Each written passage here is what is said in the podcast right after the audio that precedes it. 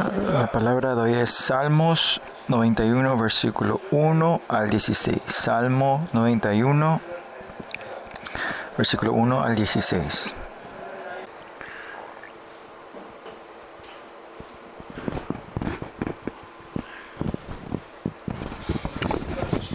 El Salmos 91.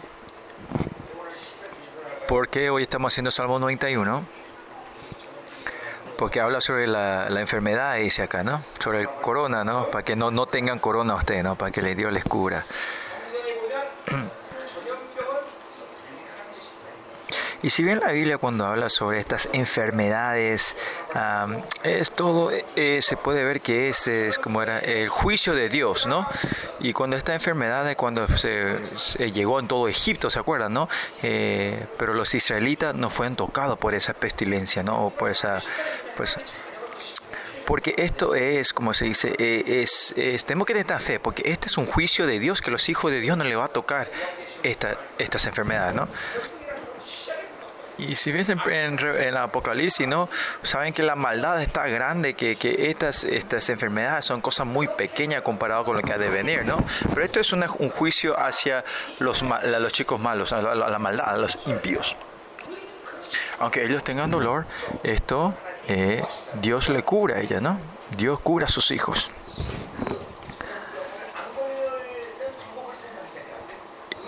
Y nosotros tenemos que no pensar de cómo no caer la enfermedad en esta peste, sino cómo vivir en la fe y en como justicia. Eso es lo importante, ¿no?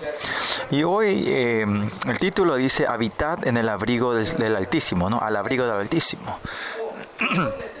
es algo que hemos compartido los, las palabras que hablan en la Biblia porque son palabras espirituales tener que experimentar el mundo espiritual y, y esas expresiones bíblicas y espirituales el que da eh, los autores eh, bíblicos, ¿no?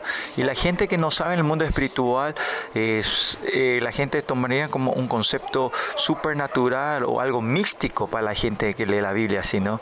La gloria, estas palabras como gloria, gracia, estos no se puede explicar bien con, la, con, la, con el lenguaje, lenguaje, como el lenguaje humano, ¿no?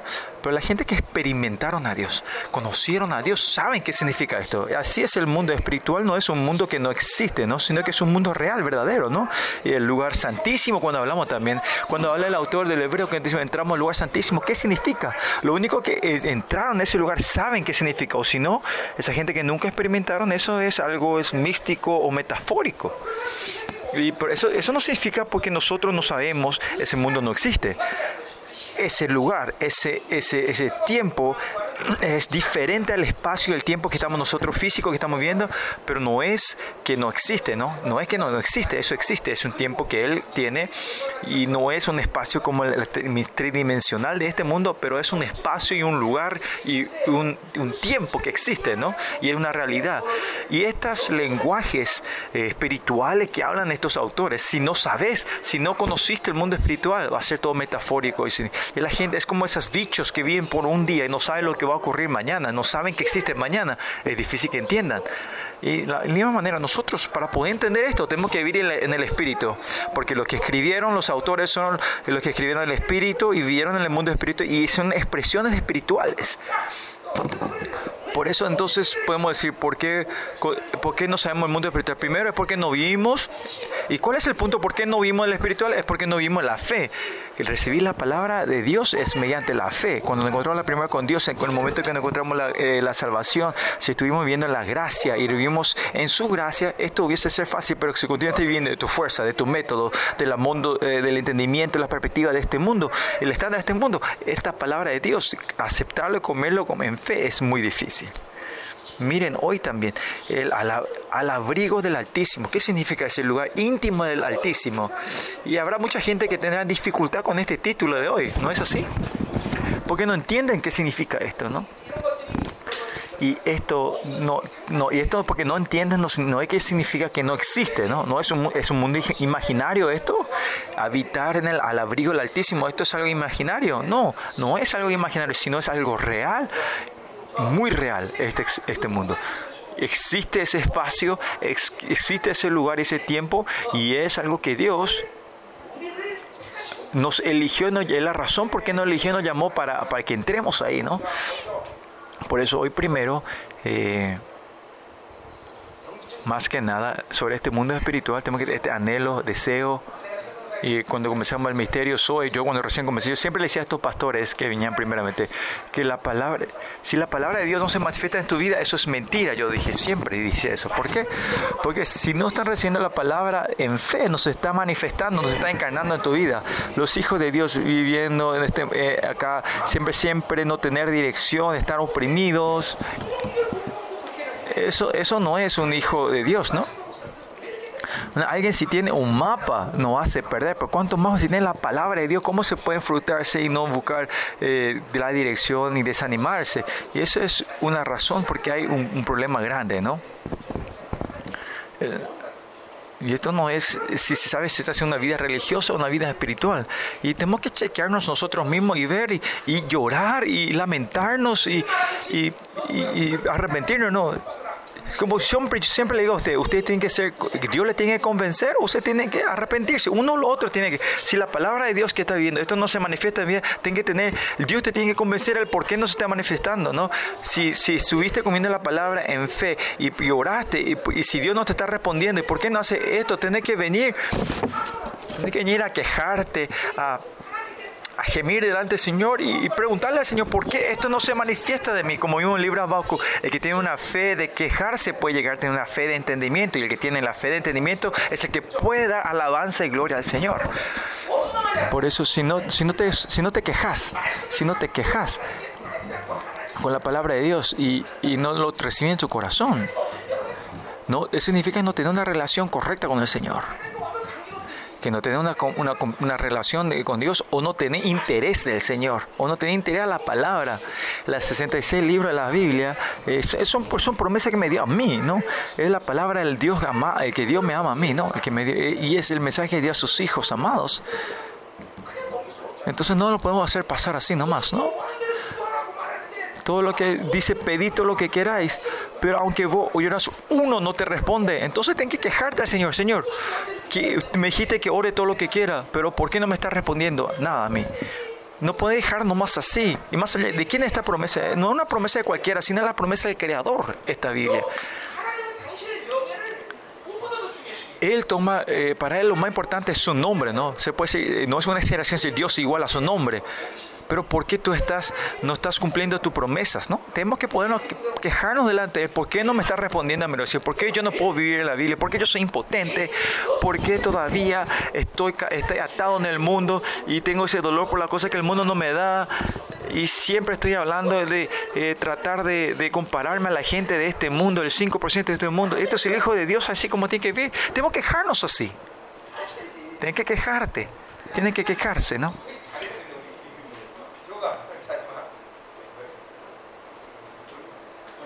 Mírame, no, no te duermas, ¿eh?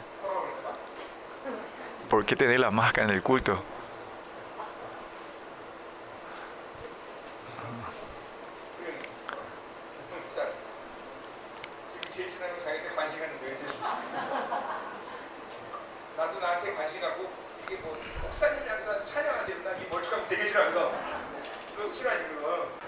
Y yo sé lo de eh, las debilidades de todos los miembros de la iglesia y no es porque es eh, para, eh, burlarme, sino es, es como una atadura espiritual, ¿no? Y por eso tenemos que le estamos peleando, ¿no?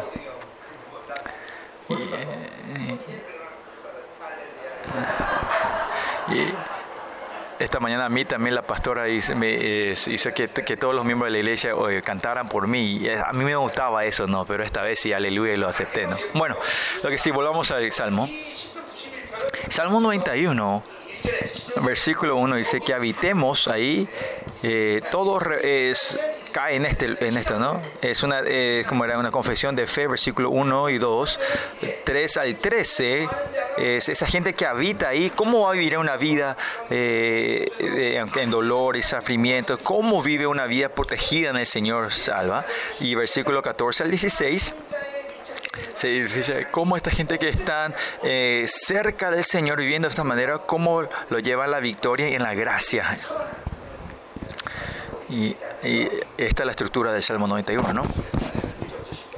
O lo que sí, vamos al versículo 1 al 16 hoy, ¿no?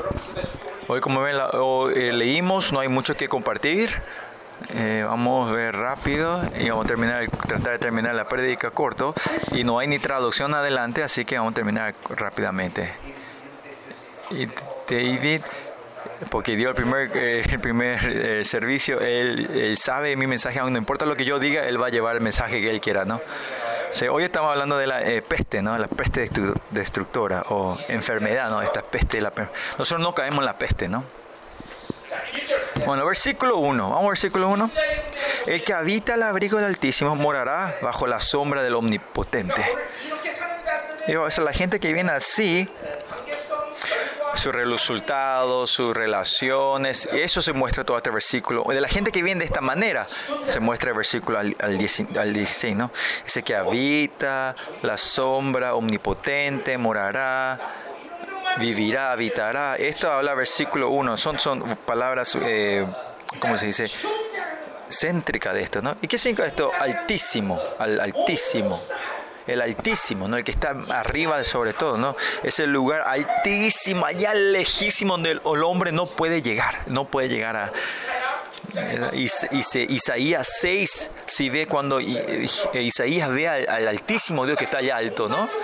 Y esto no, no es solo un altísimo lugar eh, como era físicamente, sino que eh, el hombre, todo lo que tenga este hombre, no importa lo que sea, todo lo que tenga esta creación, no hay forma de llegar a ese Dios. A eso se refiere Altísimo, los pensamientos humanos, o el poder de los humanos, o lo que sea que esos hombres tengan, no hay forma de llegar a él. A esto se refiere cuando decimos Altísimo. Y cuando vemos en Isaías 57 también vemos otra vez que la relación entre el Altísimo y la creación no, no tiene relación. Los, esa creación está destinada a la destrucción. Por eso ese Altísimo tiene que venir a los humanos. Por eso en Isaías 50 vemos claramente eh, ese Dios es comparado con eh, Isaías 6, él dice el que está mucho más altísimo, ¿no? No es altísimo, sino el más allá altísimo, ¿no? Que se refiere que que ese lugar de la tribulación está tan lejos que no está pudiendo llegar.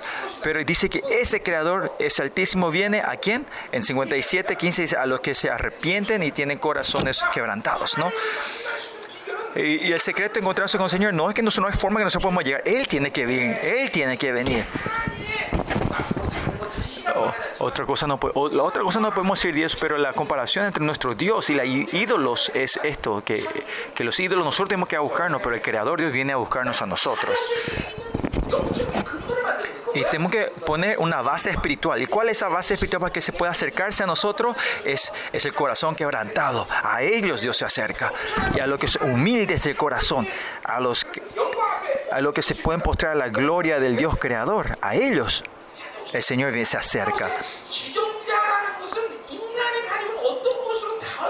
Y al Altísimo es un lugar, es una, una, eh, una diferencia masiva, dimensional que los creadores. Y no podemos alcanzar, los humanos no pueden alcanzar, ¿no? Y omnipotente, a ver. Entre los humanos también, dependiendo de qué nosotros poseemos, nuestra vida, estilo de vida es diferente, ¿no? La vida de dos personas comparemos, uno que tiene un salario al año de 50 mil dólares y el que tiene, eh, el que tiene un salario de, de, que, tiene de un millón un millón de dólares al, al año, ¿cuál es la diferencia? no El, que gana 50 mil al año pues, siempre sería buscar lo barato, más barato, y los que ganan un millón al año siempre estarán buscando cuál es lo más lindo y lo más hermoso y lo más, eh, lo más valioso, así buscaría, esa es la diferencia, ¿no?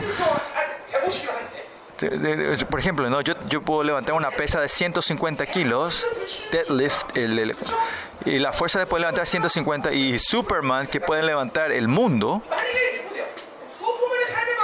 la vida de Superman y mi vida de Superman no va a ser la misma, ¿no? Porque la, la diferencia de fuerza también es así, así diferente, ¿no? Superman también es una creación, ¿no? Yo corro 100 metros en, en 10 segundos, ¿no? Eh, y Superman en un segundo gira todo el, todo el mundo, ¿no? Solo, eh, eh, mire, esta diferencia entre los creadores así es grande.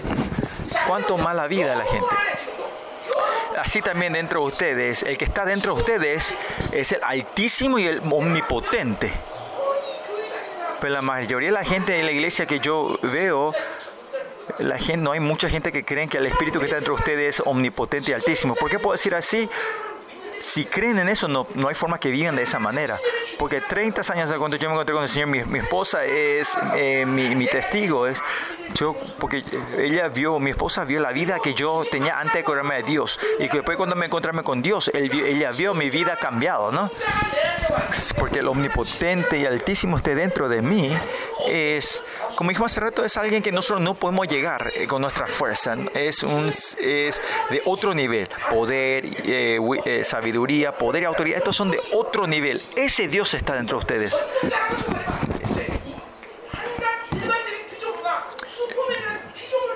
si comparamos entre dos creaciones, ¿no? Un humano y un Superman, también hay una diferencia vasta. ¿Cuánto más este omnipotente Dios?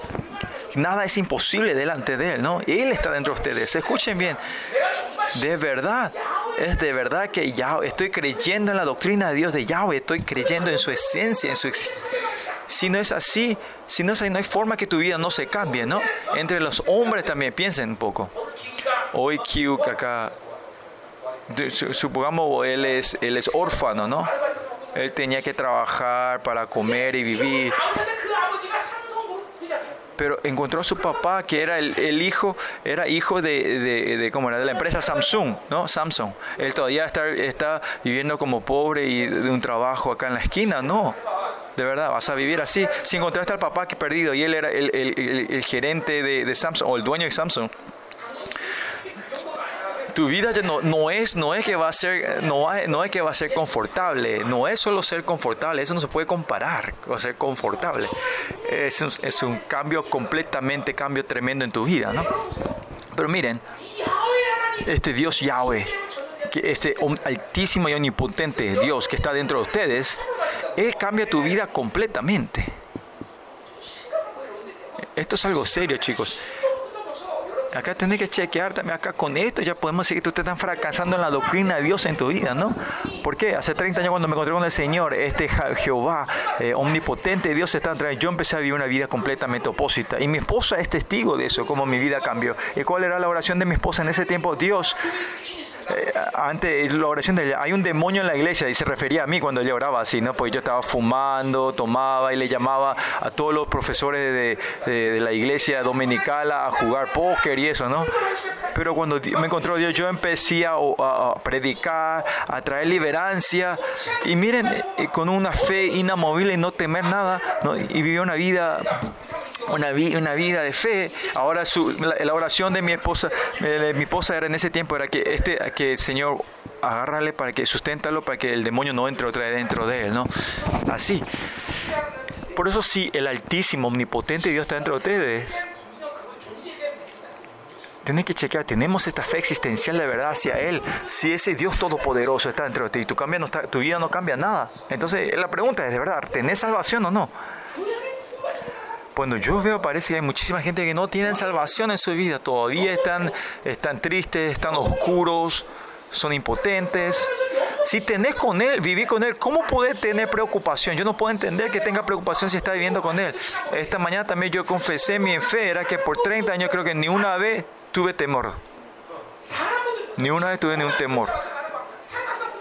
No tenía temor que yo cuando había truenos en la montaña, yo estaba con una, eh, con una sombrilla abierta, pues no tenía temor a la muerte más.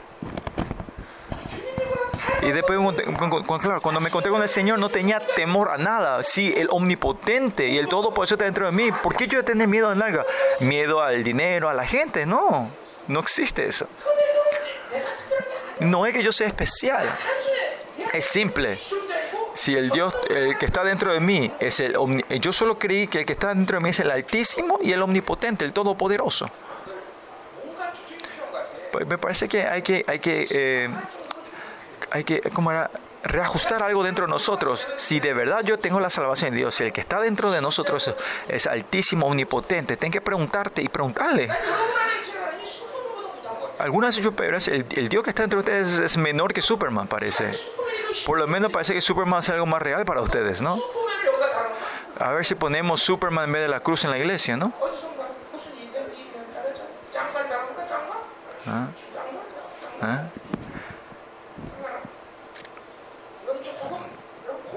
Es algo que tenemos que eh, pensar un poco sobre esto, chicos. Y esto fue lo que yo estoy predicando por años con ustedes, ¿no? Ahora sí, la mayoría de ustedes están mucho tiempo en esta iglesia, dentro de ustedes, el Dios que está dentro de ustedes, si está todavía. La primera pregunta es si Él está, si Él está dentro de ustedes. Y si está, si Él es el Altísimo y el Todopoderoso. Y si es así, si Él es el Altísimo y el Todopoderoso, no puede estar perdiendo, ¿no? Como dijimos, si, si la verdad que su papá que, era, que, que se encontró con su papá, que era el dueño de Samsung, su vida es completamente diferente hoy y mañana, ¿no? Lógicamente diferente, ¿no? Pero si es omnipotente Dios, si el ateísmo está dentro de mí, ¿por qué no hay diferencia en cuanto vos creías y no creías en Dios en tu vida? ¿no? Todavía te desanimas, tú todavía estás en oscuridad, todavía estás en preocupación, desánimo, y esto es algo serio, ¿no? Por eso si no, si, no, si no entienden esto, quién es Dios, no vas a entender toda tu salvación y tu vida, ¿no? No importa lo que sea, la doctrina de Dios, todo lo que es importante encontrarte con este Dios Yahweh. Claro, mediante Jesús te encuentras con Dios. El representante del cristianismo es Dios. Tienes que saber quién es Él correctamente, encontrarte con Él y cuán tremendo es este Dios es saber quién es Él. Entonces, tu vida fue cambia fácilmente. Como dijimos si, como dije, si, si encontrar que el grupo Samsung era tu padre, tu vida no te hace más preocupar de dinero y nada de eso. Si te encontrás con él, si te encontraste con él, ¿por qué tenías que tener preocupación del dinero, no? Por ejemplo, ¿no? si, si te encontraste, te encontraste que tu papá es el dueño de Samsung, eh, te vas a preocupar ¿qué voy a empezar a comer, de qué voy a comer. No, no te vas a preocupar, no. ¿Cuánto más si te encontraste con Dios? Por eso mucha gente de Dios en estos días que están en la iglesia fallan en esta doctrina de Dios. 30 años atrás, eh, por estos 30 años, yo, nunca me preocupé con traer liberancia de cuán fuerte sería este demonio, ¿no? Pues sanidad y hubo cuando eh, ministraba a gente que no se no sanaron, pero nunca me no, mi, mi, preocupación nunca me preocupé por ah, si esta persona se va a sanar o no. Eso no es, es, algo que Dios va a hacer. Yo soy obediente. Si Él me dice que mueva, yo me muevo. Si él, ah, ¿qué pasa si va a curarse o no? Eso preocuparse. Yo nunca me preocupé de, del resultado que va a pasar. ¿Qué pasa si no tengo este dinero? ¿Qué va a pasar? Nunca me preocupé tampoco de eso. Eso nos da ni mi categoría. Porque si viví del Altísimo, del Todopoderoso, ¿no?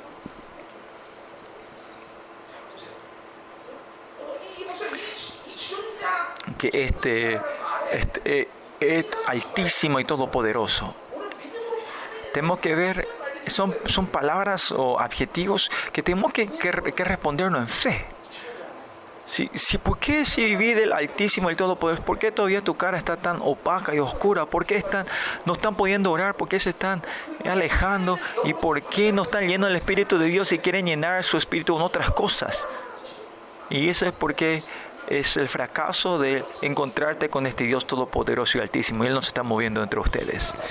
Y más allá, tenemos que llegar a chequearnos hasta la salvación. Esto no es algo pequeño. Es algo que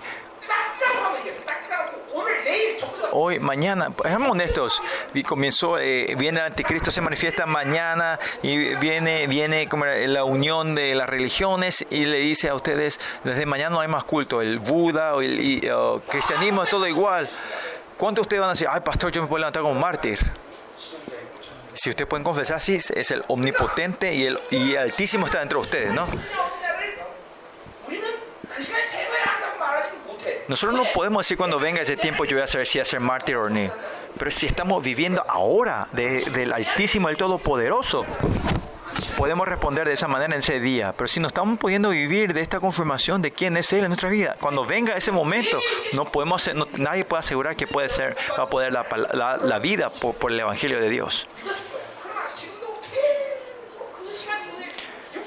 Si ustedes se encontraron con Dios por primera vez y siguieron viviendo de su gracia, ustedes podían creer, creer en esto, pero si siguieron viviendo de tu, de, tu, método, tu pensamiento, los estándares de este mundo, este, no, todavía por eso es que no se manifiesta esto, no podés creer en esto y vivir una vida oscura, opaca, ¿no? en la oscuridad.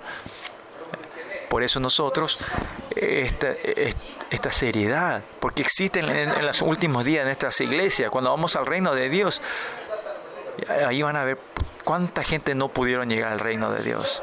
El Señor dijo eso, ¿no? Directamente, que en esta en el 90% de estas iglesias, en estos días que, van a la iglesia, están, están, como están eh, dando culto a Baal, no, no a Jehová.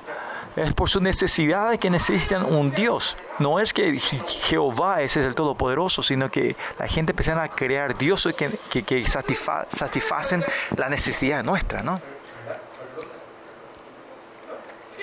Por eso tenemos que arrepentirnos mucho, chicos. Nuestra vida, ¿por qué es tan importante nuestra vida? Porque eh, eh, es la evidencia. Si el Todopoderoso está entre ustedes, tu vida tiene que cambiar. Esa es la evidencia que este Altísimo y Todopoderoso está dentro de ti. Jóvenes, seamos honestos, ¿no? ¿Cuál es, chequen entre ustedes, ¿cuál es la diferencia entre ustedes cuando venían en la iglesia y no venían en la iglesia? Claro, una diferencia es que pueden estar sentados por cuatro horas todavía están en la preocupación, están viviendo en sus métodos, ¿no? están caídos en, de, inseguridades, desánimos, ¿no? no hay cambio. ¿no? ¿Cuál es el cambio que existe en tu vida? Y esto le tiene que traer frustraciones, tiene que traer dolores, ¿no? Y con esto tiene que pegarse el pecho y llorar delante de él. Esto es normal. Es una categoría completa diferente que la imagen de vivir con Jehová. En la Biblia no, no, no escribe esta, no hay forma que tu vida no cambie, ¿no?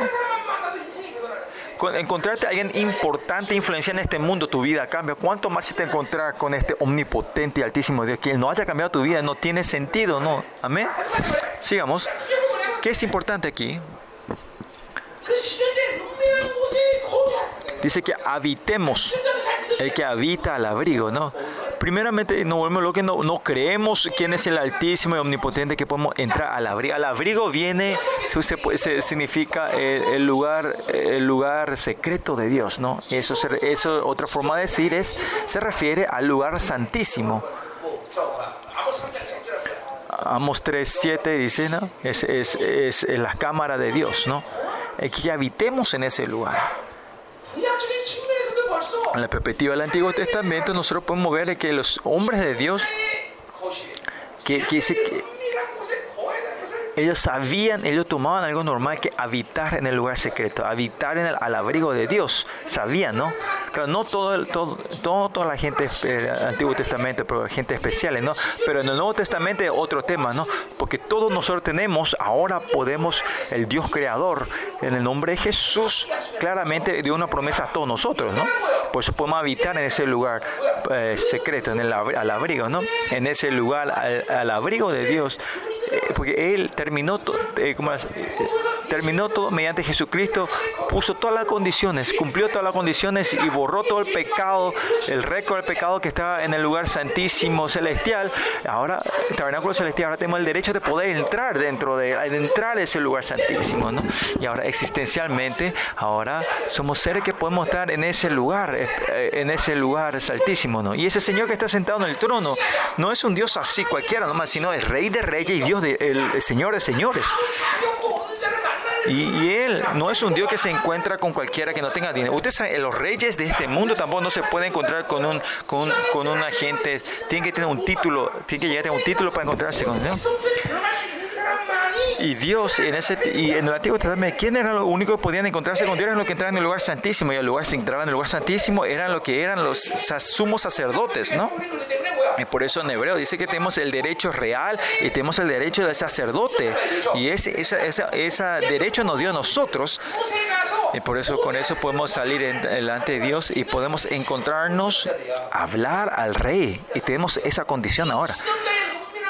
Por eso es que podemos habitar al abrigo de Dios, sino que Él él cumplió todos esas, esas, esos cumplimientos y no transformó en necesario para poder entrar. ¿Y cómo, cuál es el secreto de podemos estar ahora en ese lugar?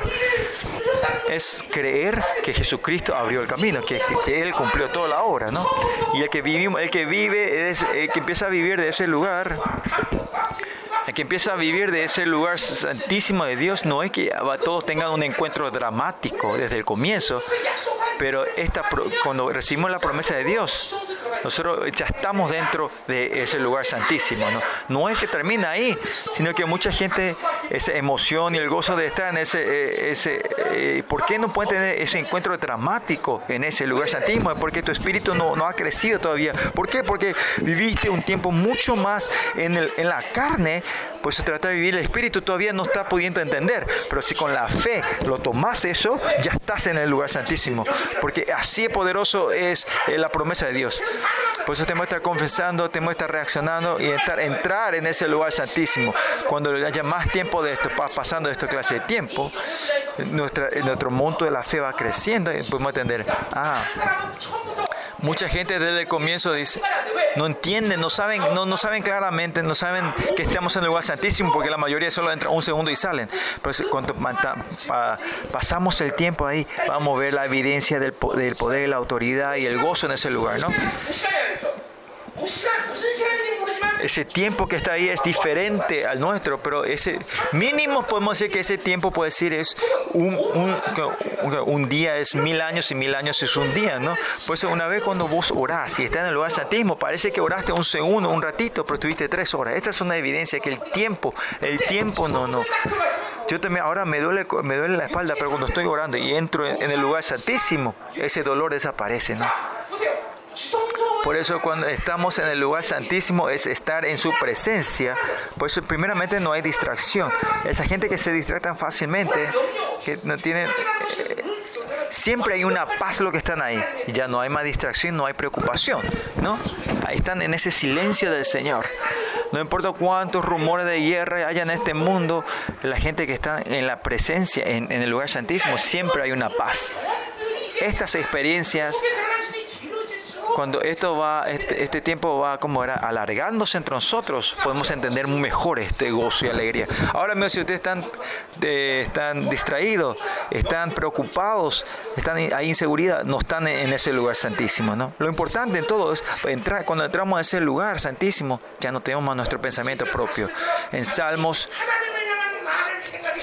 como en Salmos 40 dice cuando Dios dice cuando dice cuántos pensamientos tiene Dios hacia nosotros cuando él confiesa dónde está él está en ese lugar santísimo porque él está en ese momento donde está recibiendo a él como un estado que no tenemos cabeza no que él es la cabeza cuando llegamos en ese estado podemos decir ah esto es lo que Dios dice ah esto es lo que Dios desea de nosotros ¿no? estos pensamientos continuamente fluyen y eso porque y tu, el monto del espíritu, tu espíritu es mayor que el monto de la carne, podemos experimentar esto y tiene que ir incrementando ese estado de encontrarnos con Dios, entrar dentro de hoy, ¿no? ¿Y qué son los cristianos? ¿Qué hizo, qué hizo Cristo? Dios nos dio esa condición de poder entrar en el abrigo, estar al abrigo del, Altísimo, estar en la presencia de Dios. Pero es porque no comenzamos con la fe, estamos siempre en la carne. Toda la palabra de Dios, desde el comienzo, no todos, todas las palabras un evento dramático, extraordinario con Dios sino que es, como era, es, es, es, es, recibir, tomar esa, eso en fe, esa promesa, y después viene ese gozo y alegría. Pues ahora mismo, eso que comiencen ahora, en el monto, en, la, cantidad, capaz que no, sea, no sientan ese gozo y alegría, pero que eh, pero si continuamente eh, eh, eh, seguimos entrando en ese lugar santísimo, van a ver cómo vamos experimentando. Primeramente, no vamos a tener distracciones. Una evidencia clara, la primera eh, la evidencia que estamos en su presencia o en el lugar santísimo es que no hay distracciones. Segundo, no hay preocupaciones. Pues en, la perspectiva del Antiguo Testamento, si no sé, en el Salmo 91, ¿quién escribió? Me parece que las eh, hay gente que sigue Moisés, pero para mí me parece que fue, eh, es como son, son palabras que usa David, ¿no? Por lo que sí, y David, eso de entrar en el lugar santísimo, altísimo, en, ese lugar... Eh, sabía qué significa eso. Si vemos David, David, si David era el que dice que entra en ese lugar santísimo, él era, él no era un, como era un sacerdote, no podía entrar, pero él ya sabía, entendía sobre esto y entraba. Y en el lugar, en el Salmo 40 también podemos ver que él se está encontrando con Dios en el lugar santísimo, ¿no? Pues nosotros que nosotros tenemos eh, el Espíritu que mora dentro de nosotros, y si Jesucristo con su cuerpo abrió el camino, al no poder creer que no podemos entrar, ¿no? Por eso siempre está reaccionando en la fe, estar siempre en su presencia, en, en el lugar santísimo. Ese tiempo tiene que ir alargándose dentro de nosotros. Porque por 30 años eh, lo que yo, yo, medito toda la mañana es, es la obra de la salvación. De que yo no me olvide de este gozo y alegría, siempre estar meditando en la salvación que el Señor me dio. Y eso tiene que ser tu tema de oración. Ese segundo Corintios también, yo le di una, un, tema oración a ustedes, ¿no? Que estos no son conceptos de, metafóricas, sino que son eventos, eventos espirituales reales que tienen que ocurrir en tus vidas, que esta palabra objetiva que, que, vas comiendo en fe se transforma en algo subjetiva para ti, algo relativa para ti, ¿no? Y eso tiene que ser, y eso no se, no se ocurre de un día para el otro, y más allá si vos vivís como vos quieras en este mundo y querés terminar de una vez, eso no puede ocurrir, sino que continuamente estás recibiendo esa palabra, continuamente van desatando esa atatura, lo que te que arrepentir te va y te vas tomando de la fe y así eh, tenemos que transformar algo subjetivo esta, esta, palabra, esta palabra de logos, transformarlo en rema. Esto va entrando en rema como dentro de ustedes, ¿no? Y, estas informaciones no tienen que quedar como informaciones, sino completamente aceptarlo con fe. Y esto se tiene que transformar una, en una sabiduría espiritual dentro de nosotros. Este proceso es un proceso de, de la fe. Por eso en todo este evento, este evento de la salvación, cuán tremendos son estos. Ustedes se acuerdan, el día que el Señor murió en la cruz era un día muy, muy, eh, muy ocupado para él. Murió en la cruz, tuvo que ir al abismo a traer la salvación a esa gente y después resucitó. ¿Qué hizo? Fue al tabernáculo celestial tan ocupado estaba. ¿Por qué tuvo, por qué tuvo que irse a ese tabernáculo celestial inmediatamente haber resucitado, no? ¿Eh? ¿Por qué no se ríen, no? ¿Por qué no descansó antes de irse? Si tú, si, si, ríanse, no, no fue gracioso. ¿Quieren que le cuente un chiste? Yo me subí en el ascensor hace dos días me, estaba bajando ¿no? de, la, iglesia. Y en el tercer piso, eh, la mamá y las niñas eh, vinieron del hospital eh, pediátrico, ¿no? Y estaba escuchando lo que decían de esta mamá. Esta mamá le trajo a esta mamá, le, esta doctora, esta, la doctora de nuestra iglesia, ¿no? Ella es muy, muy en detallado y es muy buena. esta vacuna en otro hospital no me dieron, pero me dieron acá. Me gusta todo sobre este hospital. Pero lo que no me gusta es la, voz de la doctora, ah, no se le entiende bien, dice. Es algo que yo solo entendí, ¿no? Pues, que, la voz de la doctora eh, es muy, muy, como, muy áspera. Mira, todavía no hay gente que no se ríen. Su voz es áspera porque ora mucho, ¿no? Bueno,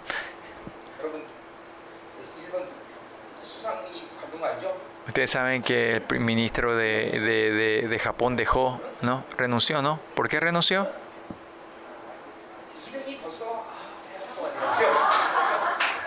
Ah, eh, porque su nombre es, ¿viste? Es Abe. En, en coreano es A, Po, significa Ah, me duele el estómago. Eh, el nombre en sí demuestra que él va a tener dolor, ¿no? Él está haciendo chistes para que se rían, chicos, a ver.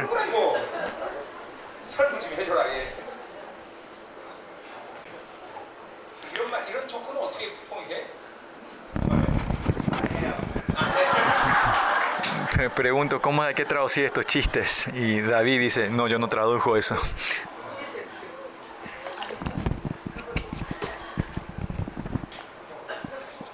Hay forma de traducir estos chistes de juego de palabras, ¿no?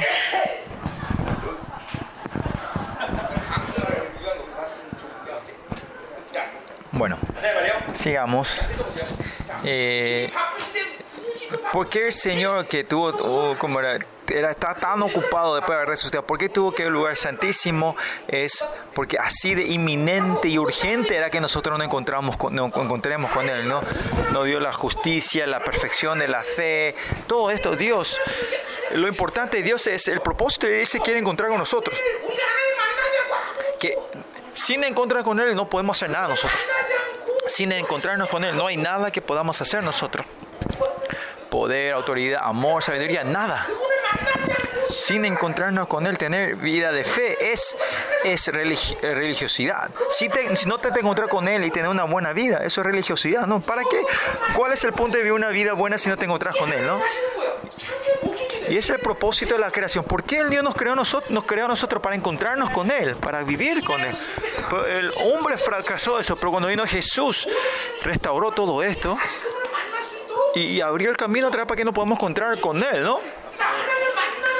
Y, hay dos formas de encontrarnos con Dios. Uno es que Él tiene que Él viene hacia nosotros. Y segundo, entonces yo puedo entrar dentro, entrar hacia Él. Y estos dos ya se perfeccionó, se completó. ¿Cómo? Porque cuando Él tomó su morada y su templo, Él puede venir dentro de mí. Y esto es una relación del lugar santísimo también. Y más allá, Él me dio la condición, yo puedo entrar en ese lugar santísimo, ¿no? Por eso, aunque Él venga o yo entre en ese lugar, Dios cumplió, nos dio toda esta condición mediante Jesucristo para encontrarnos con Él. ¿Por qué es eso? Porque los humanos solo tienen que encontrarse con Dios. Solo pueden vivir si se encuentran con Dios. No es religiosidad, sin encontrarte con Él.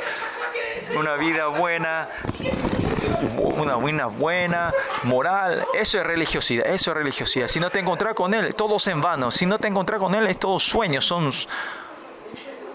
Tienen que escuchar bien ustedes. Es vivir en el lugar altísimo, en, en el abrigo de Dios. Y no es solo para David.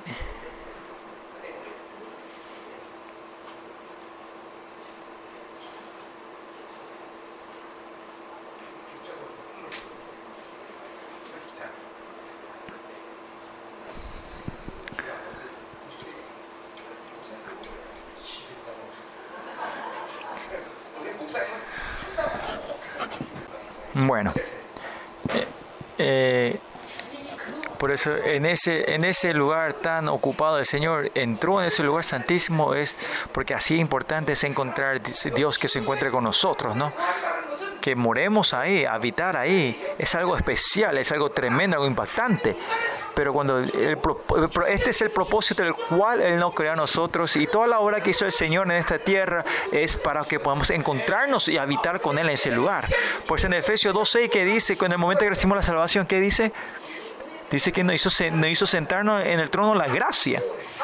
No importa el evento de la salvación o el resultado de lo que Él haya hecho, todo en la Biblia dice que, que no está diciendo claramente que estamos sentados en el lugar santísimo y que todo ese derecho Él puso y satisfazo, el satisfizo, satisfizo todas esas condiciones, ¿no?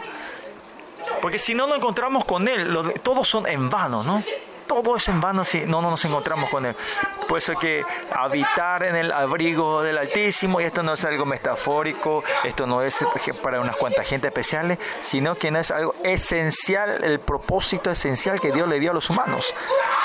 Y porque Dios sabe eso, Él vino a cumplir todas estas condiciones, ¿no? Y único fracaso para no encontrarnos con Él es que no creamos, que vivimos nuestros pensamientos, es esto, solo esto es lo que nos impide, ¿no? todo el trabajo, todo el propósito de Dios es para que nosotros nos encontremos con Él. Pero nosotros en vez de encontrarnos con Él, estamos tratando de buscar nuestro método, nuestra forma y sin Él tratar de vivir nuestra forma, ¿no? Eso hace que nosotros hace el resultado de nuestra vida espiritual de que se transforma en religiosidad y en vano, ¿no? Toda esa oración, todas esas obras sin encontrarnos con Dios Claro, no hay forma que pueda orar si no te estás encontrando con Él. No vivís en el estándar del mundo, te caes en el mundo fácilmente. Estamos viviendo de esa manera, ¿no? Y esto, este es, son eh, lo que ocurre en las iglesias de hoy en día. Nosotros no somos gente religiosas, sino que nosotros creemos en el Dios viviente, que el Dios viviente, que podemos encontrarnos con Él delante de Él íntimamente, ¿no? En la intimidad con Él, ¿no? Y en la sombra del omnipotente. ¿Qué significa omnipotente, la sombra?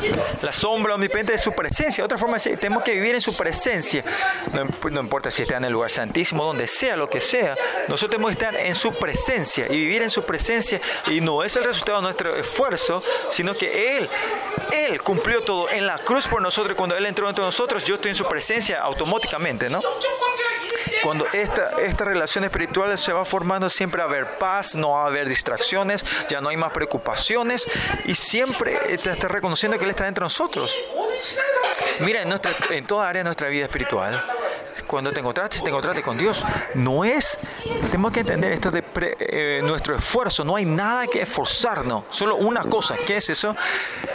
Es ir, ir expandiendo el monto de la relación con Dios, la cantidad de reencuentro con el Señor, ¿no? Cuando yo me encontré con el Señor 30 años, ¿qué era mi oración? Era que con el encuentro de Dios, era muy precioso ese encuentro que tenía con Dios. Por eso cuando estaba en el trabajo también, que yo pierda mi tiempo en el mundo y hacer eso me parecía muy en vano. Y ese tiempo ni pensé hacer eh, el seminario, ¿no? Pero eh, tengo todavía la oración de que yo oraba en ese tiempo. Dios, yo, aunque yo viva en este mundo, yo no quiero perder el 51% al mundo, a este mundo, ¿no? Es tiempo o, energía o lo que sea, ¿no? Y cuando me encontré con el Señor, cuando yo trabajaba en el mundo, yo creo que trabajaba cuatro horas al día y la mayoría oraba, eh, meditaba en la palabra, predicaba, me iba a la iglesia a ministrar. Así creo que pasé todo mi tiempo en la vida. Con trabajar cuatro horas, Dios llevaba todo esto eh, así me hacía el mejor eh, vendedor y todo eso, ¿no? Y eso era mi fe porque yo no tenía eh, deuda, pues sabía que no tenía deuda a la carne y lo más precioso era encontrar con Dios. No pasaba más de cuatro horas del mundo. En, la, la, mayoría de Dios, Él creaba, Él hacía. Si yo, yo llevo la corriente de Dios, Él lleva todo. Esa era mi fe. No sé si ustedes van a poder hacer esto, pero lo importante aquí, el resultado al final es que, que es traer el resultado delante de Dios y que Dios lleva todo a ser victoria. Es cuestión de, del monto, ¿no? ¿Cuánto tiempo estás pasando con Él y estás en su presencia. Eso va a decir todo, ¿no? Y más allá, ¿cuánto estamos viviendo en la carne? No hay otra forma, vamos. El monto de la carne va a ir creciendo. Y cuanto más estemos la carne, ya no va a ser real. Y la cosa de Dios va a ser algo místico, va a ser algo metafórico, algo simbólico, ¿no? Por eso es cuestión de tu tiempo. ¿En dónde vas a gastar el tiempo? Te estás reconociéndole a Él.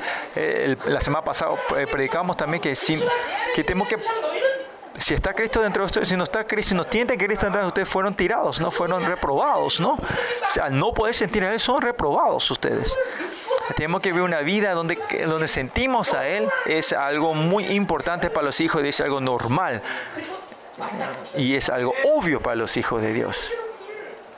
Digno que no puedan sentir en él, ellos han metido muchísima otra cosa dentro de nosotros. Y tienen que arrepentir, tienen que arrepentirse que no puedan sentir a él, es porque han metido mucha otra cosa, tenemos que arrepentirnos, que no puedan decir una palabra en oración, tenemos que arrepentirnos. Y la impotencia también, tenemos que arrepentirnos dejar todo atrás y siempre estar restaurando nuestra relación con Dios, ¿no? Siempre estar resolviendo nuestra relación con Dios, restaurando nuestra relación con Dios. Así como hermano aquí a, ayunar, lo que sea, tenemos que transformarnos y ese Dios todopoderoso siempre está recibiéndole a Él su maravilla, su hermosura, su amor, su todopotencia y eso continuamente preguntar, está recibiendo esto en fe.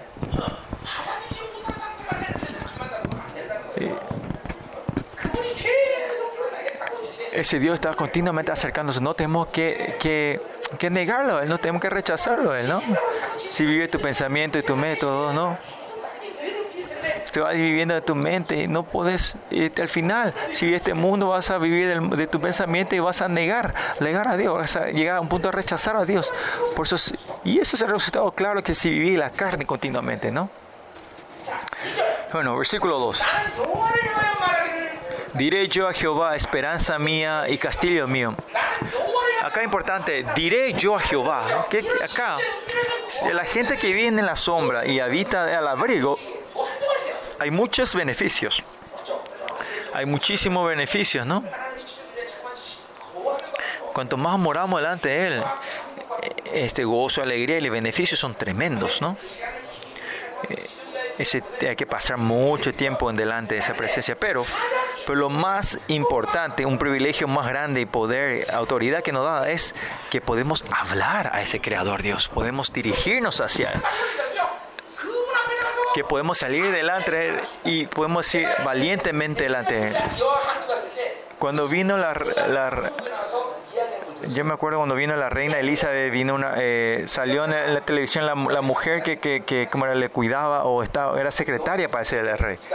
dice que ella practicó, por, educado por dos meses para poder servir a ese. Y lo primero que se le enseña a esa persona es, delante de la reina no hablas, no tienes que hablarle primeramente. Primero, eso es importante, ¿no? Hasta que la reina te pregunte, no tengas que responder, nunca tengas que hablarle primero. Solo tengas que hablar lo que la reina te pregunta y no darle la espalda a la reina. Más allá, si somos de la misma creación, creación, criaturas, y, ella es reina y vemos la diferencia, ¿no? Y podés y decirle al Dios creador, al creador, te puede cuando quieras hablar con él. Están hablando, ¿saben de quién estamos hablando nosotros? Todos los ángeles que están alrededor de este mundo, eh, no hay ni un ángel que se dirija a Dios. Dios tiene que preguntarle para que le responda. Hasta Micael, el arcángel Micael esos, esos ángeles que estaban siempre eh, volando delante de Dios las 24 horas, tiene cuatro salas, ¿cómo se llama? Los, serafines, ¿no? Hasta esos serafines están, están cubriendo su boca, que cubren su cara. Pero miren, nosotros qué, qué bendiciones que te recibimos, que, que delante de Él podemos hablar todo lo que queramos, podemos dirigirnos a Él cuando queramos. Wow. Esto es, un, esto es un privilegio impactante, chicos. Y la gente que vive de esto entiende qué significa esto. Es porque no sabemos que era tan es importante. Eso de entrar en ese, lugar santísimo que nuestro Señor pagó todo el precio. Eh, no sabemos, es que no podemos venir a dirigirnos a Él. El que cree en esto, eh, no hay forma de que no puedan hablar al Señor por esa emoción si saben lo importante que es esto, eh, gozo de encontrar, hablar, dirigirnos a Él, no hay forma que no puedan hablar. No hay nadie en esta creación, los ángeles, ah, que puedan dirigir, hablar como quiera al Rey de Reyes. No hay nadie. No existe. Nuestro Señor Jesús nos otorgó ese derecho y diciendo que cualquiera que yo presentaré esto a Dios, no hay algo más impactante que esto, ¿no? No hay una autoridad más grande que esto. Usted tiene que creer en esto deben de poder creer en esto, ¿no? Por eso, por eso dice, pidan lo que quieran. Por eso es que el Señor nos da esa promesa. Por eso esta oración, esa autoridad, este privilegio, el honro, honra, no hay otra, otro privilegio, un privilegio más grande que esto. Usted tiene que tener este sentido de privilegio que esto, ¿no? De, este podernos dirigirnos a Jehová, esa autoridad de dirigirnos a Dios. A ver, ¿no, no, no, le, está, no, se, ¿no le sale el pecho a usted un poco? ¿Eh? A mí me volvía loco cuando empezaba a creer en esto, ¿no? Cuando me conté con el Señor 30 años atrás, había días que, que todo el día mi, mi, mi, mi, lengua va cambiando las 24 horas. Estaba orando, de repente hablaba, mi, lengua sonaba eh, eh, en japonés, en coreano, en chino, en, en inglés, en, alemán y todo eso, ¿no? y, ese gozo en poner yo estaba algunas veces me metía debajo de la cama eh, sobre la frazada y continuamente 24 horas orando así en lengua ¿no? delante del rey hablando dirigiendo al rey y ese gozo yo entendí esa vez ah, esto orar dirigirnos a Jehová es algo tremendo todo el día hablando en lengua, todo el día era tremendo, ¿no? Era algo raro para mí. Hablaba en inglés, hablaba en alemán, en chino, ese, lengua, ese idioma que no conocía salían.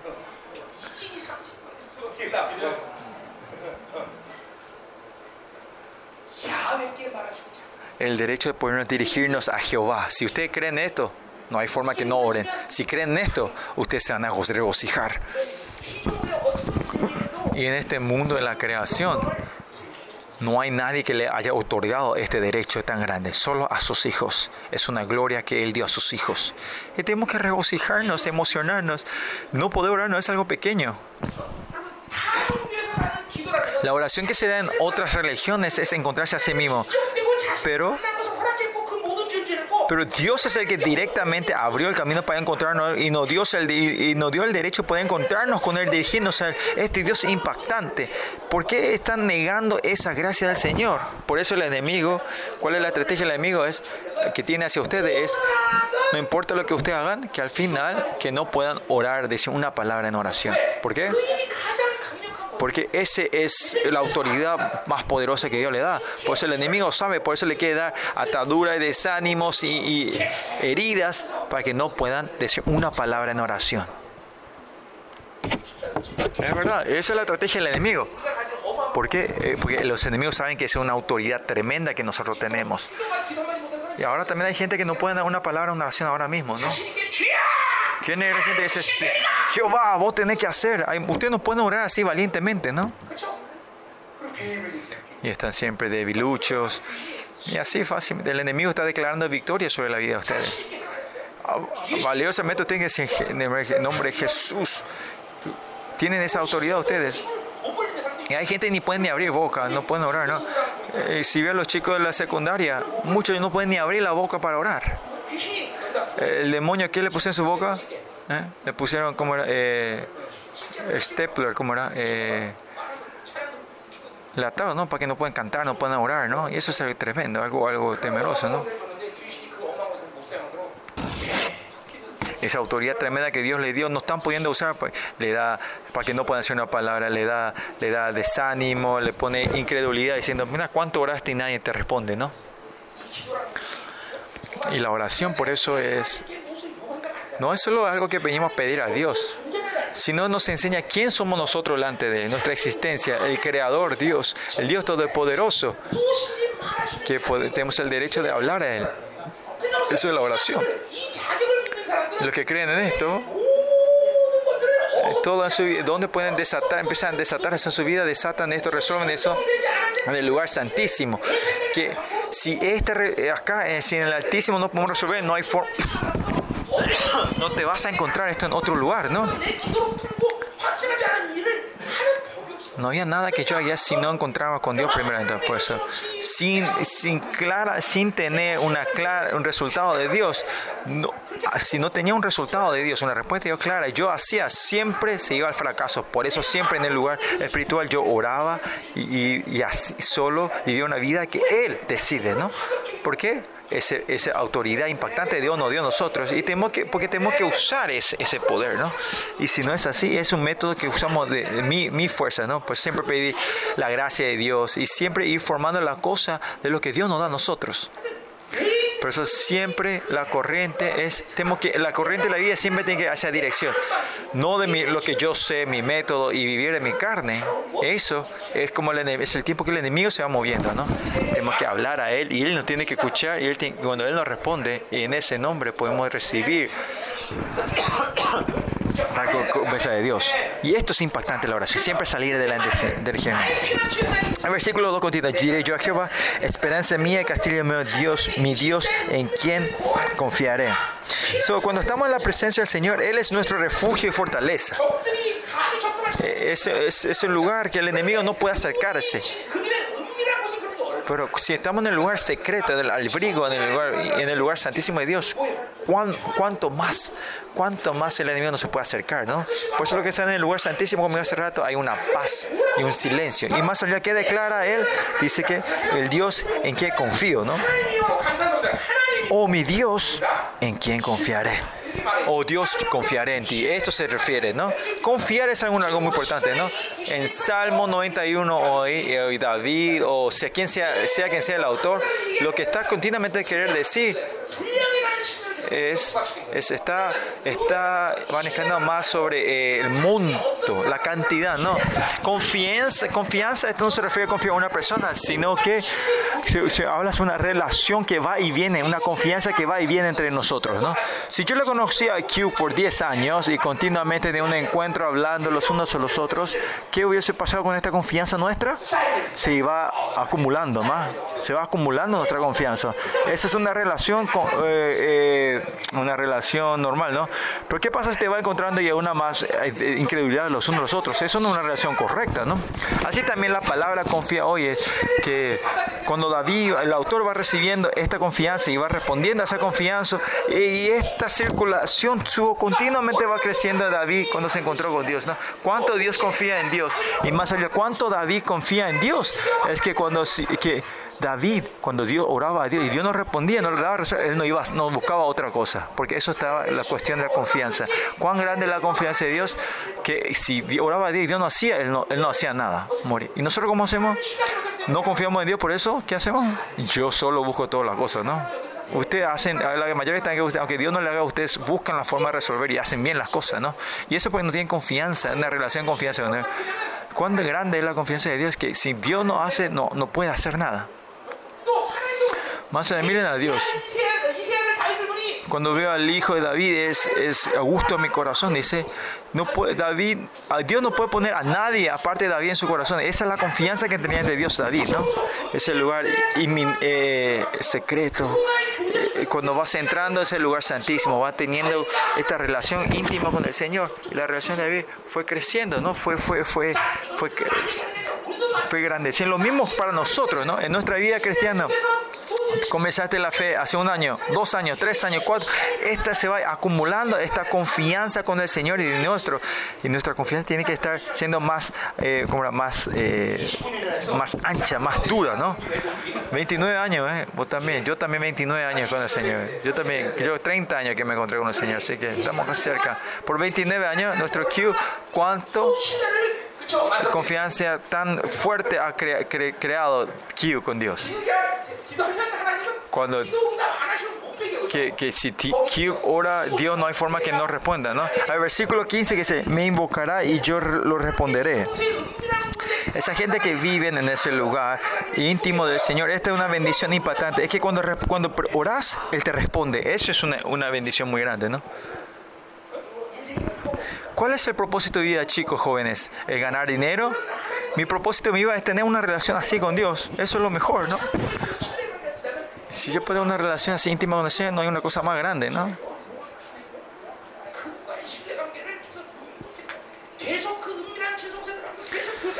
Y, tener una relación con Él continuamente, y entrando en esa intimidad sin tener duda los unos a los otros y tener una confianza bien fuerte. Amén. Eso es fe.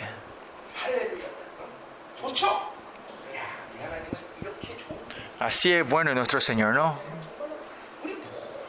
Y esta relación no tiene solo David, sino que todos nosotros, ¿no? Tener una, relación hermosa y maravillosa así con Dios, ¿no? Es lo mejor que nosotros podemos tener, ¿no? Y si ve con el mundo o con los humanos, son la misma cosa, ¿no? Pero por eso, si te vas encontrando más íntimamente con Él, poder caminar y vivir con Él, ¿no? Y nuestra vida es así, ¿no? Vivir de Dios. Versículo 3. Versículo 3 al 13, ¿qué se refiere? Es esa gente que mora dentro de este Altísimo. Eh, habla sobre la vida eh, segura de la gente que vive en el lugar santísimo del Señor en toda eh, dificultad o tribulaciones, ¿no? Esto es una, como era un, una, como era, hay una declaración de David en medio de su tribulación y sus guerras, como él declara, es como nuestro, nuestro estado que estamos aquí, estamos en un lugar de, tribulaciones, ¿no? Que Él nos lleva a morar en lugar, nos cubre y nos lleva a morar en un lugar seguro, ¿no?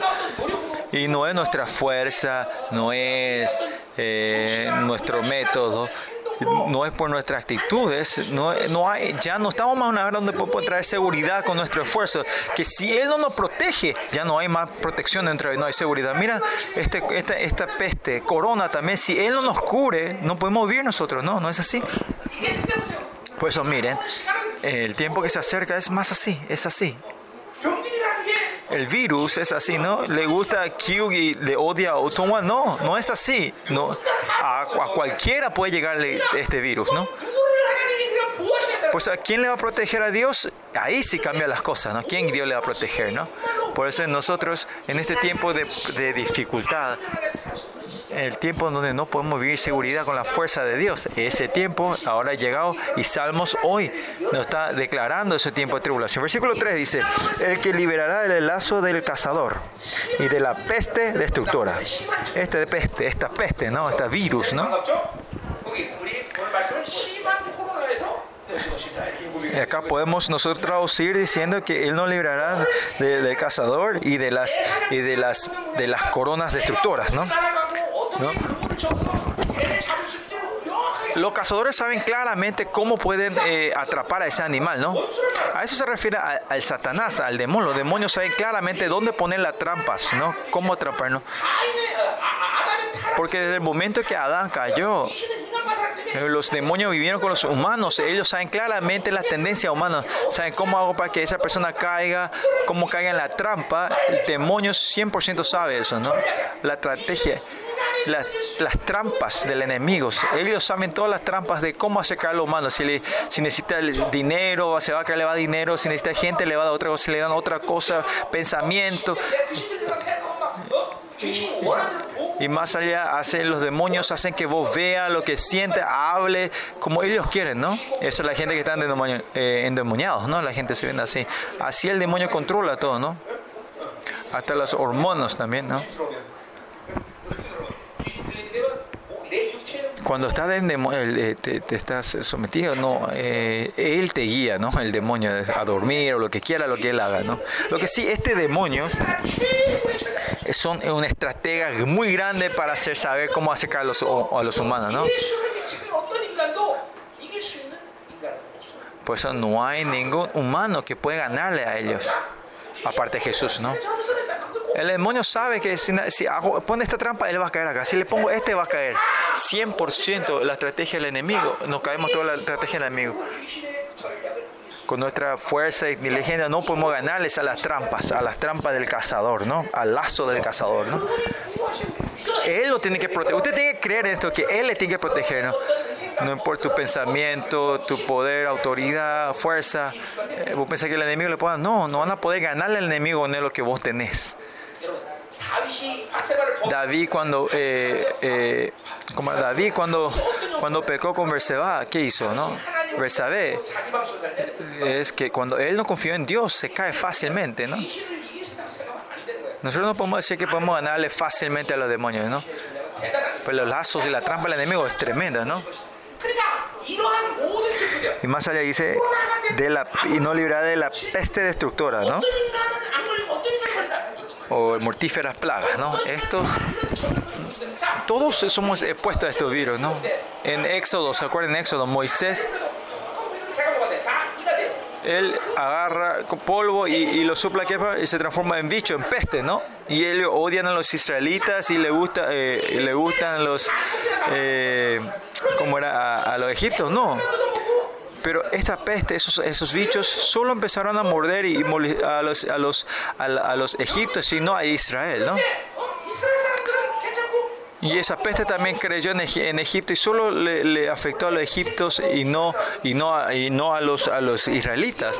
¿Por qué? Porque ellos eh, tenían sangre diferente. No, sino que es, es la protección, la separación de Dios. Si Dios no le protegía, son humanos iguales, ¿no? Al revés los hijos de Dios, los que son separados de Dios, los que tienen el Espíritu de Dios y la sangre de Cristo dentro de ellos.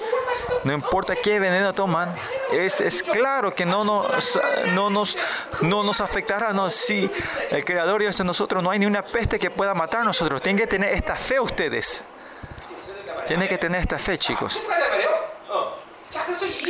Por eso, miren, en este tiempo que se está acercando, todo lo que vive la gente en esta Van a ver como la peste, enfermedades va a ir creciendo en este mundo y mucha gente van a tener dolor. Ustedes van a ver con sus ojos.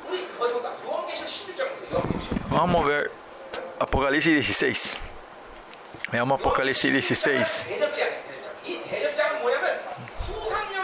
Esta página, eh, este capítulo habla sobre eh, la segunda parte de, de la habla sobre sobre las pestes, ¿no? O todos estos, ¿no?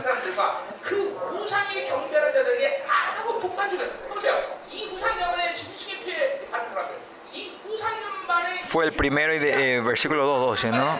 Eh, derramó su copa sobre la tierra y vino una úlcera maligna y pelestante sobre todos los hombres que tenían la marca de la bestia. Y versículo 10 que dice, el quinto ángel derramó su copa sobre su trono de la bestia y su, reino se cubrió de tinieblas y, mordían de dolor sus lenguas, ¿no? Ven, estas pestes, estas copas son contra la gente que no eran de Dios, ¿no?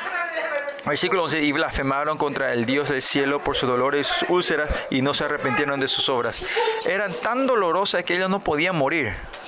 Querían morirse, pero no que podían morir, ¿no? Estos dolores. Y, y, toda esta maldad, cuando están creciendo en este lugar, todos estos, estos úlceras, esos no se van a manifestar a los, a los justos. Nosotros claramente no podemos, no podemos evadir esto, ¿no? Porque podemos contagiarnos pero en estos tres años y medio, la segunda parte no va a a nadie de los remanentes Dios le va a tocar. ¿Por qué? Porque esto, esto es juicio contra la bestia y el mundo y no contra los justos. Por eso en este tiempo de dificultades y de tribulaciones, lo más importante para nosotros es, somos hijos de Dios, tenemos su justicia. La gente que vive creyendo en nosotros, de esto es muy importante, que la sangre está dentro de nosotros y su palabra está en nosotros. Es lo más importante que eso esté dentro de nosotros. Y si no es así, es porque ustedes se pongan las máscaras y se lavan, lavan bien la mano, no van a caer la corona. Eso no va a decidir si van a recibir, que van a tener el virus o no, sino que Dios es el que decide. Eh, esto estos virus y esta peste van creciendo, pero estos claramente son juicio contra eh, la maldad de este mundo.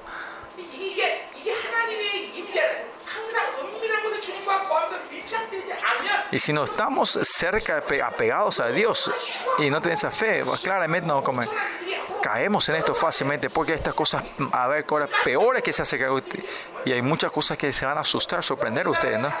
Y una la cosa le doy gracia en este, en este mundo, en Corea, es esto, que mucha gente está muriendo de, de, de, de la peste, ¿no? Si ven en Perú, eh, o Estados Unidos de afuera escucho que tanta gente muere que una isla entera es, es como un cementerio, ¿no? Que el cementerio en Perú están levantando como un edificio, ¿no? Bueno, hay forma más... Eh, de esas tumbas ya no pueden entrar como un apartamento así alto, ¿no? La gente está en temor y no hay forma que puedan. Pero nuestra tierra dice, ahora están a 300, 400, no son grandes, pero, pero cuando esos países donde el corona eh, arrebasó todo, mucha gente, eh, mucha gente en temor. Más allá del corona. Eh, que cuando la gente muera, la gente no puede ni acercarse al funeral, ¿no? Su familia no se puede llegar al funeral, ¿no?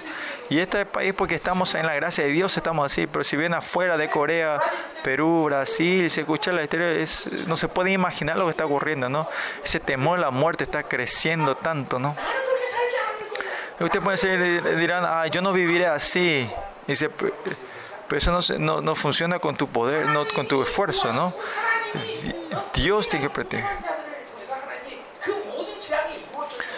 Y cuando es por la gracia de Dios que toda tempestad sobrepasa, va a pasar la puerta de tu casa, ¿no?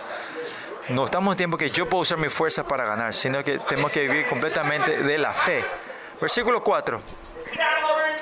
Con sus plumas te cubrirá, cubrirá y debajo de sus alas estará seguro. Y si vemos el lenguaje original sería porque yo me cubro de tus alas, yo me eh, estoy debajo de tus alas, tú me cubrirás con seguridad, ¿no? Por eso vos sabés los, a los eh, como las águilas bebés, los bebés, los, los cachorritos, cachorritos, bueno, los eh, encuentran paz y seguridad bajo las alas de la madre, ¿no? De la misma manera, ¿no?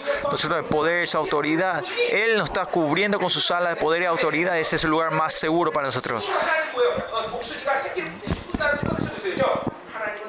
Dios está así como siempre dice en la Biblia que como con sus alas él cubrirá a Israel, así con sus ojos nos está cubriendo sobre nosotros, mirando a nosotros, ¿no? Tenemos que tener esa seguridad y la cobertura de Dios para poder vivir. Y estamos en esa era ahora, sin la cobertura de Dios no podemos vivir, ¿no? Por eso estoy diciendo que bien, ya, ya vino la hora, ya vino la hora para vivir la fe, con lo que tiene, con tu posesión, lo que yo tengo, con lo que tengo, con esto no podemos vivir más nosotros. Por eso la gente de fe es así, ¿no? En el tiempo de la tribulación es así. Que la gente, Dios sabe que esto es la gracia de que podemos vivir, ¿no?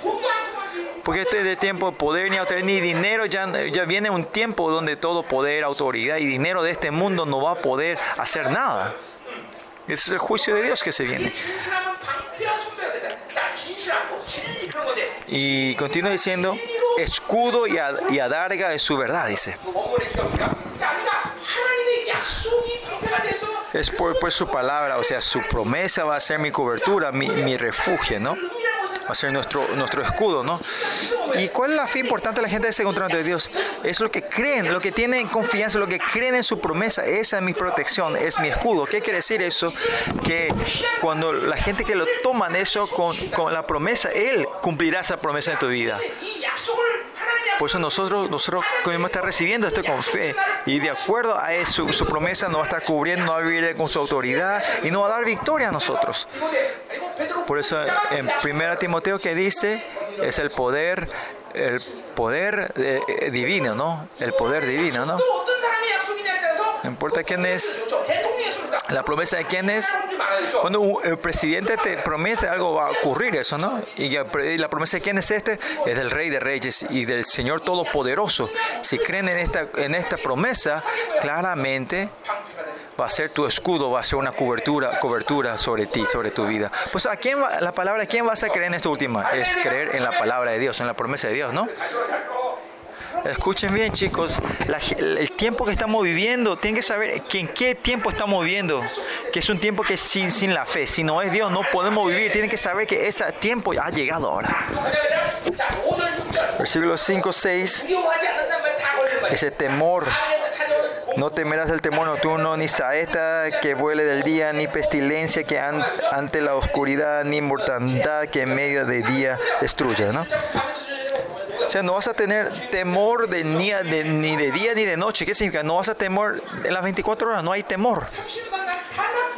Y como le dije hace rato también, por 30 años nunca tuve ni un temor, ni una vez tuve temor de nada. No porque yo soy alguien sobresaliente, sino que es porque yo sé quién es el Señor que está dentro de mí. Por eso, ¿qué, qué, ¿cuál es esos temores que vienen a la noche? Esto se refiere, se está refiriendo en medio de la guerra. A, la noche tener temor que te viene a tocar. Y esas, eh, la pestilencia o la saeta que viene la de día, eso. Eh, si ves eh, la historia de guerra, em, la, la gente que muere más en, eh, en, la batalla no es por flechas, saetas ni, ni, ni, ni, espadas, sino es por pestilencia. Hay siempre un virus que fluye porque hay tantos por los cadáveres ¿no? que están muertos. Están. Y por eso te dice también que hubo que a los cadáveres muertos tiraban todo dentro del castillo, dentro de la fortaleza del enemigo, para que empiece a haya una pestilencia, un virus que gira de ahí. Pero en medio de todo esto, David que dice que no tiene temor.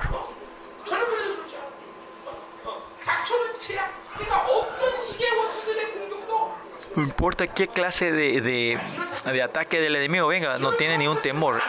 Si en este tiempo que estamos ahora, habrá gente no tenga temor, ¿no? Esto no.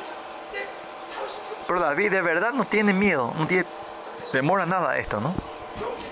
Mucha gente moverá aunque venga saetas, flechas, aunque los enemigos vengan a atacar. No, no tiene temor. ¿Por qué? Porque Él habita al abrigo del Altísimo y Él cree en esa promesa y porque está en la protección de Dios. Y en este último tiempo, en el medio de toda esta pestilencia, destrucciones que vienen, como la gente van a morir, muchos se van a morir de, problemas psicológicos, ¿no? Eh, por el trauma, por el temor y, este, esta inseguridad que viene, este temor que hace la gente no va a poder vivir. ¿Por es la, la gente? ¿Cómo van a morir muchos? Primero, muchos suicidios, ¿no? Y, entre ellos se atacan y estas pestilencias van a seguir creciendo, ¿no? Nuestras tribulaciones. Pues eso que con los ojos de fe tenemos que ver que estamos un tiempo que no podemos vivir sin la fe de Dios. Y este corona es solo el, comienzo. Pero relativamente entre nuestro país está más seguro, pero el mundo está en medio de todo temor. Y por una virus pequeña, toda la finanza de este mundo se, se, se, congeló, ¿no? Y eso no significa que todos están pobres, sino que hay un, un, por ciento de, eh, de, este mundo están ganando dinero. Ven, vean Amazon o Tesla, sus, están, van creciendo ellos más, ¿no? Sus acciones van creciendo, ¿no? Pues este corona va a seguir un poquito más. Seguramente hasta el año que viene, hasta mayo más o menos, va a seguir, ¿no? Porque miren el, el oro, donde, ¿saben dónde están fluyendo el oro de este mundo? Y todas las, como era, eh, las semillas originales, ¿dónde están? Están en Alemania, ¿no? Estamos creciendo estos dineros, estos oros, está- están yendo todo al Vaticano. Por eso es el tiempo donde unas cuantas familias, unas cuantas gentes van a ser siendo más ricos, ¿no? Y la cosa es, bueno, sigan haciendo, no importa. Que, que de- delante de Dios Todopoderoso es un chiste lo que están haciendo. Porque va a venir el juicio de Dios sobre ella, ¿no? Y el enemigo está haciendo eso, ¿no? ¿Cuál es el moto? ¿Cuál es, cuál es el dicho que dice que, que solo 5 billones tienen que existir, los demás ya no, no existen, ¿no? Hay que, hay, que, hay que morir todos estos debiluchos y esto, ¿no? Hay que achicar la pobla- población, eso es lo que piensan. Ese es el pensamiento que tiene este mundo, que este, este, esta tierra solo puede abastecer 5 billones y todos los demás tienen que morir. Y 5 billones, que son la gente solo inteligente, los sobresalientes, ¿no? Y es alguien son completamente opuestos a nuestro Yolván, ¿no? Nosotros seríamos los primeros que tenemos que morir en sus manos, ¿no?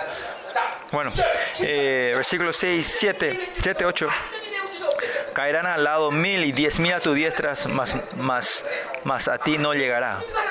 Que mueran diez mil es comparado con nosotros, es, en ese tiempo diez mil, decir diez mil es compa- comparado con nosotros es que sean millones y millones de gente, ¿no? Porque diez mil sería una tribu o una nación en ese tiempo, ¿no? Y esto parece un- una, una profecía, ¿no? Mira, en, en Apocalipsis 14, 250 kilómetros de, de sangre que fluye, ¿se acuerdan? En Zacarías 13, 8 dice, ¿qué dice? Que un tercio de Israel van a morir. En ese tiempo, ¿a quién se refiere eso? Después de la tercera guerra mundial, que todas las lías que vuelven a Israel, que desde Negev, todo hasta Siria, to- todos estos habitantes de Israel estar llenando todo Israel, ¿no? Casi, y chama, casi 20 millones de habitantes seguramente están viviendo en ese tiempo. En medio de eso, y cuando viene la guerra, me quedó muchísima gente desde Muquito hasta Israel. Este 250 kilómetros va a fluir de, de sangre, ¿no? Imagínense cuánta gente ha de morir eh, que dice en, en, Apocalipsis 9 también que dice, ¿no? La tercera guerra mundial dice que un tercio del mundo va a morir, desaparecer.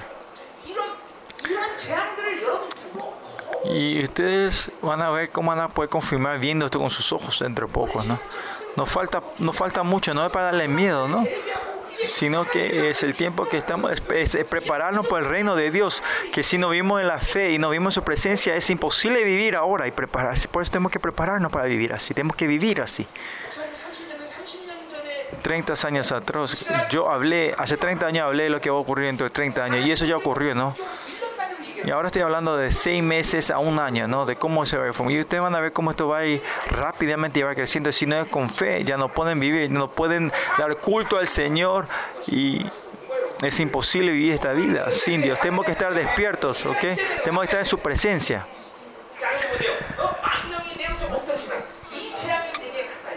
Mas a ti no, no, ah, no llegará, ¿no? que tanta gente haya muerto acá eh, se refiere que, que mucha, hubo guerra, mucha gente murieron, pero todo esto son los justos de Dios que están delante de lo que están en su el, el, el, lo que están en la presencia, ellos serán cubridos o tendrán cobertura hasta el final, ¿no? La gente que capaz hay gente que muera al lado tuyo que viene en virus, pero vos no vas a morir aunque esa persona muera al lado tuyo, ¿por qué? Porque hay una protección de Dios en tu vida. Versículo 8, ciertamente con tus ojos mirarás, dice. Y nos dice a nosotros, ¿no? Que vamos a ver con nuestros ojos cuánta gente va muriendo, pero van a saber que esto es. Y verá la recompensa de los impíos. Sí, esto es un juicio para los impíos. Impíos, para los impíos. ¿Y cómo tenemos que vivir nosotros ahora entonces? Tenemos que tener la confirmación que somos hijos de Dios, que yo eh, eh, soy hijo de Dios, que yo soy una persona que una persona que vivo dentro de la morada de Dios. Tengo que tener esa confianza, esta confirmación que yo vivo en el lugar santísimo. O si no, vamos a, vamos a morir junto con los impíos. Pero solo los justos van a ir viendo con sus ojos eh, la miseria que pasa detrás de la gente y, y los impíos y y, y, y, nos va a dar su cobertura para poder ver la gloria, el temor a su gloria y ser nosotros los testigos de eso. Versículo 9. Porque has puesto a Jehová, que es mi esperanza, al Altísimo por tu habitación, dice. Viendo el juicio que Dios trae al enemigo, lo que él dice, o, que dice David, otra vez confies, conf, confiesa David es que es por, por, ti, Señor, que, yo estoy, que tú eres mi protección, ¿no? Que Él es mi refugio y mi protección. Y nosotros tenemos que te poder decir esta misma, esta, esta misma eh, como la confesión, Señor, tú eres mi refugio y mi protección, ¿no? Que Él, más allá, Él lo toma a ustedes como su morada, ¿no? y es porque somos nosotros eh, su morada, Él, y Él está con nosotros, y somos nosotros con ellos, nosotros, Él es nuestro refugio, y Él nos cuida de todas estas pestes, ¿no? importa aunque nosotros, aunque moramos ahora, sobre el reino de Dios. ¿Por qué Dios nos deja en vida? Es, es porque esa, ese juicio glorioso del Señor es para mostrar el juicio a los, impi, los impíos, ¿no? Nos muestra su juicio a Dios. Si vamos a morir, morimos, ¿no? nosotros vamos al reino, no importa. Pero pero en medio de esta pestilencia, el, Señor protege, nos protege a sus hijos y, y, Él lleva su juicio, a cabo su juicio contra los impíos. Pues miren ahora cuando vengan eh, como el juicio de las trompetas y de los sellos y las copas, ¿qué, qué, qué va a pasar con los juicios, eh, con los justos en ese tiempo? Acá demuestra que Dios le va a cuidar a sus, a sus justos. Esa es la gloria del Señor. No, nos pondría un, una, como una cápsula y nos va a cubrir a nosotros claramente, a los justos de Dios. Versículo 10. No te sobrevendrá mal, ni plaga tocará tu morada. Es que en medio de todo esto, en todas estas tribulaciones, pestilencias, virus, nadie se puede acercar a tu morada. Miren, Raramente este eh, corona no existe en el Chuan 4, acá en este en nuestro barrio, ¿no? El barrio al lado sí, pero acá no. Toda la oración de nosotros, la unción y, las, y el, el, fuego nosotros oramos está cubriendo este barrio nuestro, ¿no? Aparte de la gente que vinieron de afuera, nadie de acá no tiene corona, todavía no tiene corona ni uno de la gente de este barrio, ¿no? Por eso para tener seguridad tienen que mudarse todo acá dentro de Chongwang Sadong, ¿no? De acá, este barrio nuestro, Chongwang creo que todos los miembros de nuestra iglesia, pues somos en este sentido el, la membresidad, el miembro de Dios, Dios le va a cubrir. Y la gente que no, la gente que no vive acá cerca de este barrio, pongan la dirección eh, acá, cambien la dirección hacia acá, este barrio. ¿no? Bueno, versículo 10. No te sobrendas mal, ni plaga tocará tu morada, dice, ¿no? Versículo 11 dice, pues a sus ángeles mandará cerca de ti que te guarden de todos tus caminos, ¿no? Por los pasados 20, 20 años que estoy haciendo la batalla espiritual en nuestra iglesia, eh, en nuestra iglesia el Señor fue eh, mandando más ángeles en este lugar, ¿no? ¿Cuántos ángeles hay en esta iglesia ahora? ¿Cuántos ángeles Dios ya mandó a esta iglesia? ¿Cuántos ángeles hay en esta iglesia? Hay muchísimos, ¿no? Y más allá, ahora cuando, cuando Bernie estaba ahí, cuando nos fuimos a India, cuando esa victoria en, India, eh, nos regalaron un, ¿cómo era? Una, un, no, no un tamborín, como dice? Un drum. Eh, ¿Qué es drum en español? Un drum, eh, una tipo de batería, ¿no? Eh, ese me regalaron ahí, ¿no? Y con ese estoy batallando todos los días ahora, pegando esa trompa.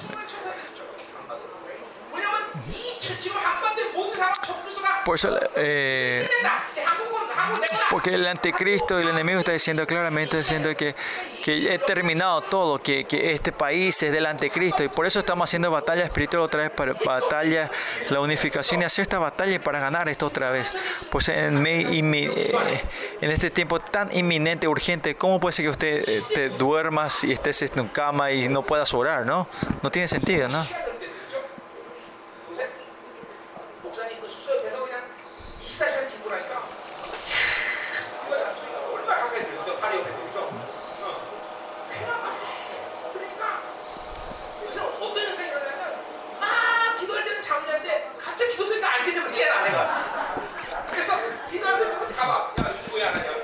Y por esta corona, ahora est- estos días estamos teniendo intercesión al lado de la habitación del pastor Kim, ¿no? Y ahora estos días cuando, cuando eh, intercediendo, ¿no? Y, cuando ellos están orando, yo me estoy, yo me duermo, pero cuando paran de orar me despierto. ¿Por qué, por paran, no? Y la otra vez la encontré a Teun, ¿no? Teun está... Pasaron 23 minutos, 23, hace 23 minutos que comenzaron todavía no escuchar la oración. Está continuamente está hablando eso por media, casi media hora en vez de estar orando. Seguramente hablaba al lado de su casamiento, ¿no? De cómo... No, no fue así, ¿no? Lo que sí... En un tiempo tan inminente estamos batallando así, peleando. ¿Cuántos ángeles están aquí con nosotros? Y estos ángeles están cubriendo a ustedes, ¿no? A Jacob, que era el heredero principal, ¿no? Del Antiguo Testamento, eh, un ejército de Dios le cubría. ¿Cuánto más a ustedes hoy que estamos aquí? Y más allá de nuestra iglesia que estuvimos haciendo esta batalla espiritual por 20 años cuántos ángeles que Dios ya mandó para hacer ministerios. En Tesalonicenses 5 nos dice que ángeles escogidos, ¿no? O electos, elegidos, ¿no? Que, y estos ángeles los manda usted cuando van a hacer ministerio, no para ser protegidos, ¿no? Pues la razón ustedes me tienen que contar dónde van para que puedan interceder por usted, ¿no? Claro, tiene el ángel, ángel el, el, ángel de guardia que le cuida a usted cuando van a un lado, pero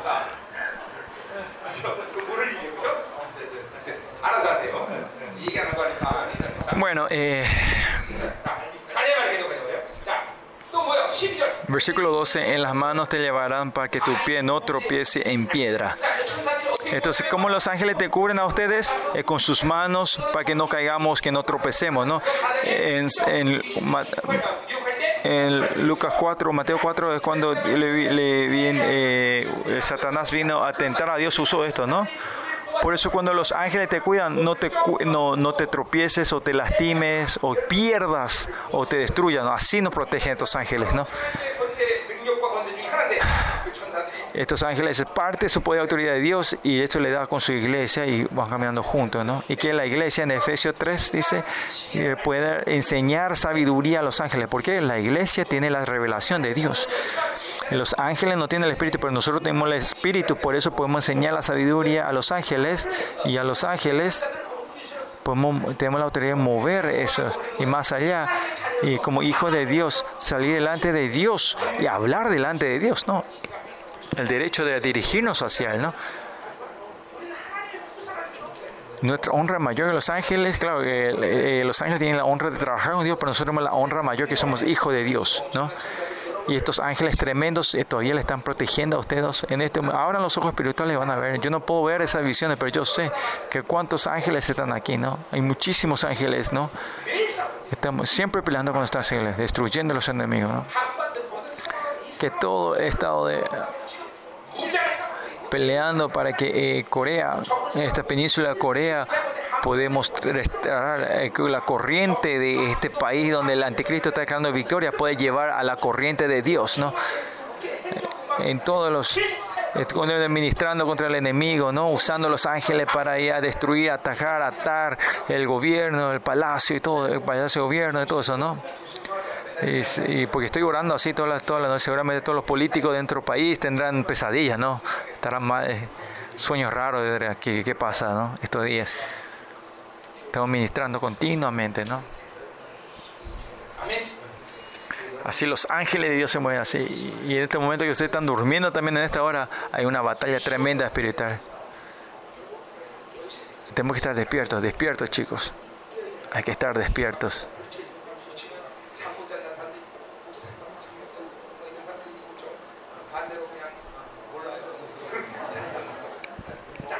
Bueno, sigamos. Versículo 13.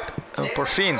Sobre el león y el aspi, aspi- pisarás, hollarás al cochorro león y al dragón en Lucas 10 usa claramente esto eh, Jesús, ¿no? Que aunque pisemos escorpiones, nadie te, te, te, te, hará mal, ¿no?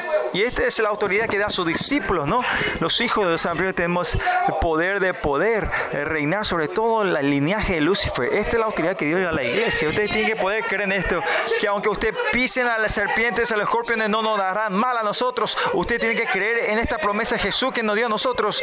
Por eso no hace falta que seamos oprimidos con los demonios y vivir como queramos esperamos así nomás esta vida, al azar, así no, no tiene sentido. Por eso mi pregunta es, ¿de verdad existe ese altísimo y el todopoderoso dentro de ustedes? Pregúntense, ¿tienen o no? Que no pueden sentir a Cristo, ustedes serán reprobados si no, si no sienten el Espíritu. Ustedes tienen que estar sintiendo a este Señor, a este Espíritu, al celular y esta cosa del enemigo ha puesto cuantas oscuras y sucias dentro de ustedes. Y y tus pensamientos fueron eh, lavados con el enemigo y no saben si esto es voz del enemigo o del demonio, no, de Dios o del demonio, no, esto es algo serio. Tienes que saber cuánto esto es serio que ustedes llevan de tus pensamientos, ¿no? Eh, este poder te tiene que manifestar en tu vida. Por último, 14 en adelante dice, es la declaración de la victoria del Todopoderoso, ¿no? Eh, pero la gente que habitan en el lugar, el abrigo de Dios, ¿cómo confirman? Le declaran y confirman esta victoria. Versículo 14. Por cuanto en mí ha puesto su amor, y yo también lo libraré, ¿no? Eh, la gente que vive en esa, en la que habitan dentro de él, he puesto su amor. Dice, amor, esto no es agape, sino es, es eh, acercarnos o, o, eh, como apegado, ¿no? Nosotros tenemos que estar siempre obsesionados, tenemos que estar apegados a Él. ¿Por qué eso es posible? Es porque no es nuestra voluntad, sino que de esto Dios eh, Él siempre está obsesionado, quiere estar apegado, quiere estar cerca, está interés. Por eso vemos que es un Dios celoso, que Él no puede dejar que ver que nosotros amemos otra cosa. Si los hombres están, una persona está obsesionada por mí, estamos re cansados, ¿no? Si una mujer está obsesionada, me dice, Mino, Mino, ay mi amor, pues capaz uno o dos días me guste, pero esto, pero te cansa, ¿no? Si alguien, si un hombre, una persona viene a, a ser obsesionado de ti, ¿no? Kiva, ¿vos te encanta eso?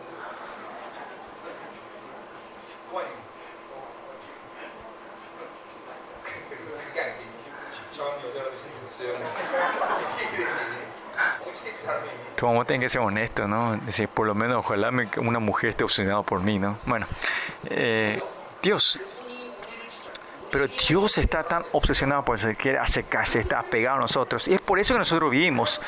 Es por eso que que recibimos cuando su, su, que Él esté cerca de nosotros, nuestro espíritu está alegre y está feliz, y porque estamos en el lugar santísimo, por eso ahora, eh, porque estamos dentro de Él, podemos poder estar obsesionados, porque Él está obsesionado por nosotros, podemos estar obsesionados por Él, porque Él está pegado a nosotros, nosotros podemos estar pegados a Él.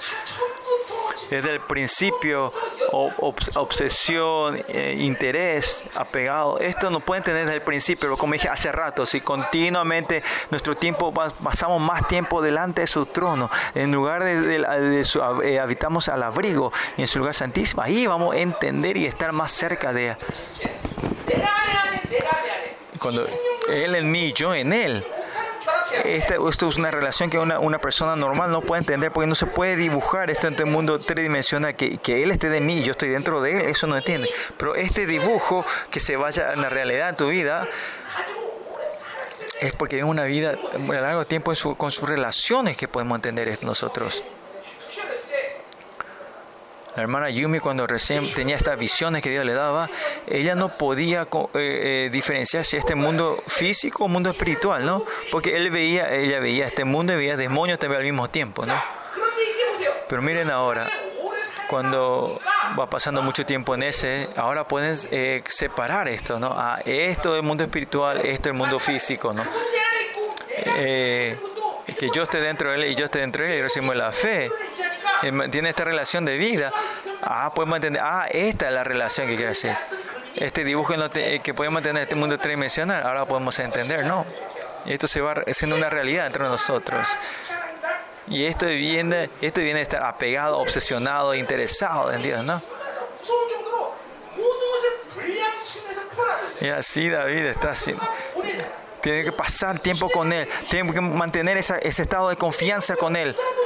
Pero y esto no es que David dice solo en Salmos, sino este es el punto del Nuevo Testamento. Miren a Él, pensemos en Él, que continuamente tenemos una relación con Él y que tenemos una dirección hacia Él, lo importante, ¿no? Al revés, si viven así en la carne, si viven tus pensamientos y continuamente viven así, claro, es el mundo de la carne es solo real para ti y eso es lo más cómodo para ti.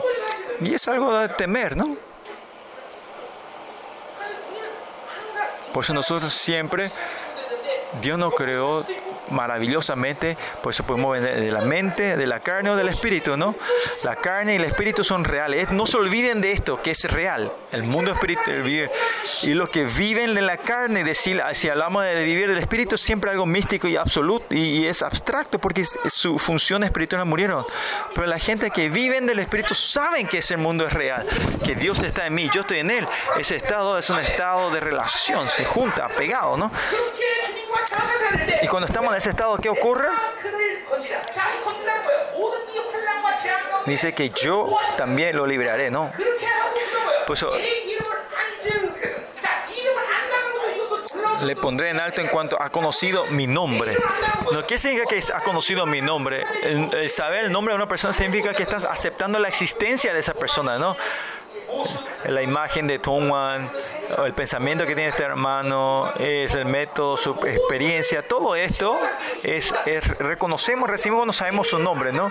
Saber su nombre, conocer a su nombre significa cuando tenemos más tiempo en la presencia del Señor. Ahora que vamos, vamos recibiendo uno a uno sobre la existencia del Señor, convivir en su gloria, ¿qué significa? En 2 Corintios 4, 6, dijimos, cuando vimos la cara de Jesús y esa, esa luz que brilla en sus ojos es una luz que nos hace conocer ese espíritu que está dentro de nosotros. ¿Qué hace? Es que ese espíritu nos lleva de gloria en gloria para ir perfeccionando su imagen dentro de nosotros, ¿no?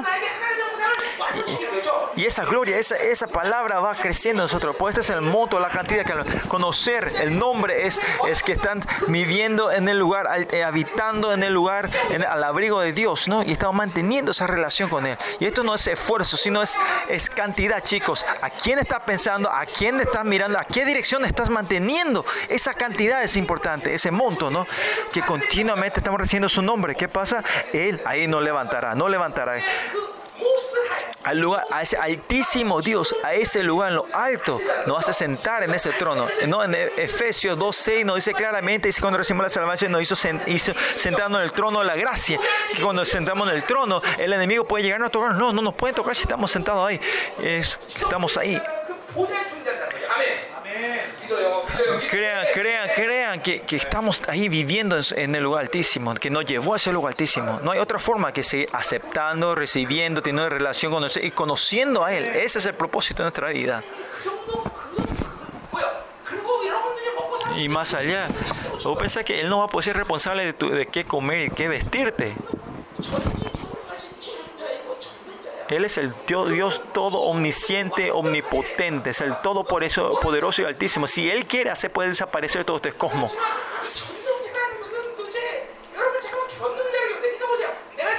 Hace 30 años cuando me encontré con el Señor, cuando este Altísimo vino dentro de mí, todo poderoso dentro de mí. De ese día hubo una liberación fuerte dentro de mí, ¿no? Hubo, eh, ya empecé, perdón, empecé a hacer ministerio, empecé a predicar, a tener liberación ese día, porque cuando Él vino dentro de mí ya no tenía más temor a nada. Y en ese tiempo yo pensé que en un año, ¿por qué yo decía que yo podía pasar todos los, los exámenes estatales que hay en, este, en Corea? ¿Por qué?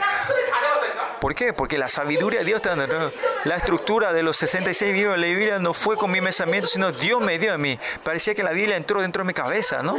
Toda la prédica que yo estoy dando, la estructura que sé, es que Dios me dio ese, en una, ese primer año cuando recibí al Señor, ese Espíritu Santo. Por eso parecía que yo caminaba en el cielo. ¿Quién hizo eso? Eh, eh, Es todo posible por el Altísimo. 29 años atrás, cuando me encontré con el Señor, de verdad, yo era peor, en un estado más maligno que Q. Allá está la testigo, allá atrás mi esposa, ¿no? ¿Dónde está mi esposa? No podía comparar, ¿no? Q, es bonito y sabe música. No había nada y lo único que yo sabía hacer en ese tiempo es jugar eh, juego al azar y tomar. Por eso tu esperanza es mucho mayor. Yo nunca ni, ni, ni pensé a, eh, ayunar diciendo, ¿cómo voy a ayunar si hay tantas cosas ricas en este mundo para comer?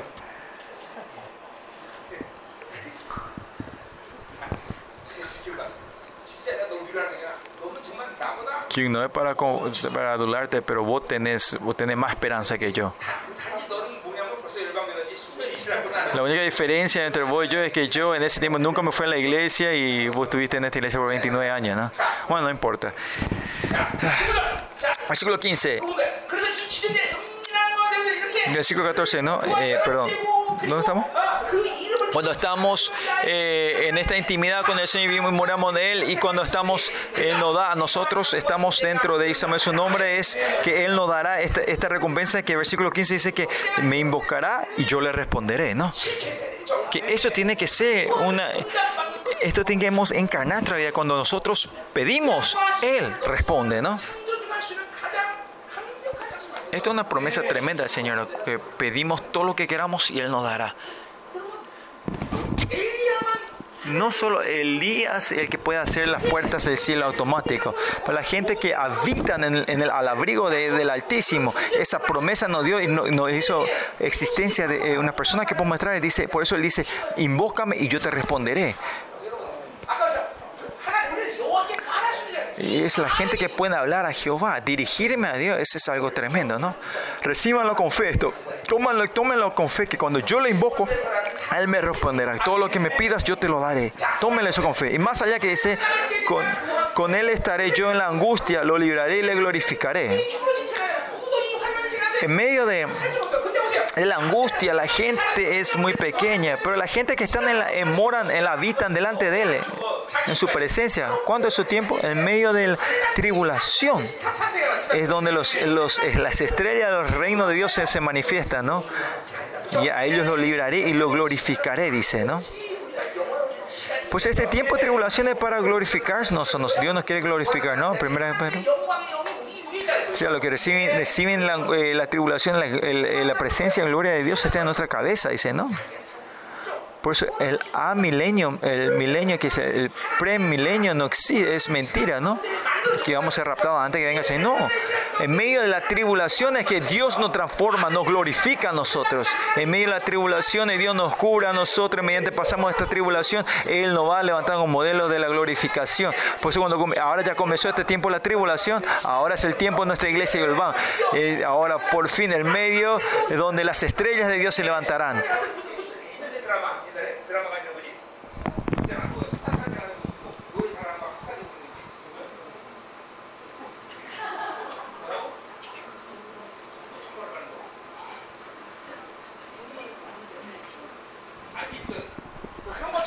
Bueno, lo que sí, estamos donde las estrellas van a salir de, de, eh, esta iglesia, ¿no? Chicos, miren, ¿están recibiendo esto con fe? ¿Solo a mí me gusta esto? ¿Estoy feliz? ¿Yo soy el único que está acá feliz y emocionado? Si es así, no, no voy a terminar la prédica si ustedes no reaccionan. ¿Solo yo soy este, este emocionado? Tienen que poder creer en esto, jóvenes, chicos, jóvenes. Cuando ustedes creen en la palabra, se van a volver locos. No hay nada que temer, de verdad. Y cuando vino este poder, cuando estaba orando, lo que sentía era que parecía que si me ponían el mundo, la tierra en mi mano, yo podía aplastar este mundo, ¿no? Así, cuán poder de Dios. Esa, noche fue que yo me bajé de esa montaña en 17 minutos, ¿no? Venía ese poder Dios, no había poder que quieto, estaba, ¡wow! En 17 minutos vine corriendo, bajé de esa montaña. ¿De cuánto? Tenía 105 kilos en ese tiempo, ¿no? Era bien pesadito. Cuando creía, eh, podía creer en esa promesa, me volvía loco por poder creer. Tenía esa confianza que podía polvorizar a todos demonios que vengan, ¿no? Este poder tremendo tiene que caer entre ustedes. Y esto ocurre a la gente que continuamente habitan en el lugar, el abrigo de Dios, en la sombra del Señor. Va a venir ese día que ustedes van a experimentar esto. Cuando yo ayuné 40 días, me acuerdo, creo que cuatro veces al día eh, había culto en ese lugar, en ese retiro, lugar de retiro, y me iba a la montaña a orar. y por 40 días yo ayuda, oraba y creo que hasta oré que sangre, hasta sangre salía de mi, de mi, garganta, no salía voz. Y en ese tiempo, desde ese tiempo que no pierdo más voz, ¿no? Y ese Dios me dio un poder tremendo en ese tiempo cuando recibí su fuego y desde ahí después cuando terminó, ahí me fui a la montaña Sangak a orar, ¿no? Desde ese tiempo yo, desde que creí en el Señor, empecé a creer, eh, eh, no pasó mucho tiempo de haber creído en Dios y tuve ese ayuno de 40 días y encontré el fuego de Dios, después me fui al seminario y después hice mi misterio y, por, y esto pasó 3, 4 años, estuve todo el día estaba en el lugar santísimo, entraba y salía, entraba y salía y mantuve mucho tiempo estar en el lugar santísimo de Dios. al final ese poder me derramó completamente después de 3, 4 años. ¿no? Lo importante que es aquí que continuamente estemos mucho tiempo, pasemos mucho tiempo habitando al abrigo del Altísimo. ¿no? Y Dios te va a dar, no sé qué te va a dar, no es, nuestra decisión. Él te puede dar su amor, te puede dar su personalidad, su sabiduría, lo que sea. Dios te va a dar eso. Pero lo que, habitan en ese lugar, Dios le va a dar, ¿no? Cuando oras y van a tener esa relación donde vos podés invocar y Él te responderá. Esto es una relación normal, no una, una, una relación pequeña. ¿no? Si yo tengo una relación con el presidente, aunque yo le pedía todo, le habla al, al, presidente, no me va a poder responder todo. ¿no? Entre los hombres no, te pueden, no podemos responder a todos. ¿no? Pero el Creador dice, pedime lo que quieras y yo te voy a responder. Y no hay una relación más íntima y no hay una relación más impactante que esta, ¿no? Que todo lo que vos me invocas yo te voy a dar. Y que pedime lo que quieras yo te voy a dar.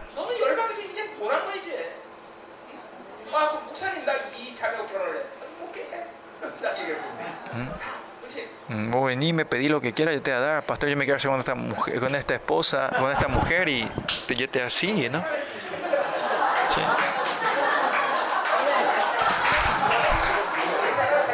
Che, tu espíritu nos está levantando, ¿no? Nos está, nos está restaurando tu espíritu, ¿no? Versículo 16. Último dice, los saciaré de larga vida. Esta larga vida, ¿a qué se refiere? Que en medio de esta tribulación, en esta pestilencia, que Dios le dio la vida, ¿no? No es dar vida, larga vida nomás, sino que, que Dios le está dando vida en medio de esta tribulación, es que Dios le está cubriendo con su presencia, le está cuidando, ¿no? Vivir, vivir largo o morir temprano, eso no es nuestra, nuestra elección, sino una evidencia que el Señor está cubriendo, ¿no? Pero que viviremos en medio de esta tribulación, ¿no? Lo, importante viene después. Y le mostraré mi salvación, los saciaré de larga vida. El saciamiento, ¿a qué se refiere? No podemos decir qué situación es esta, pero en medio de esta tribulación, cuando hay escaseces y en la oscuridad, Dios dice que, que los saciará. En la palabra de Dios, ustedes Parece que lo miran así nomás. En el medio de la tribulación, que darle satisfacción, saciarle a una persona es, ¿qué es esto? No? Yo me acuerdo, recibí, escuché un testimonio mucho tiempo atrás. Este pastor dice que cuando era joven, era antes que hubo eh, la guerra de Corea, que daban arroz a los pastores y a los eh, como era, eh, los ancianos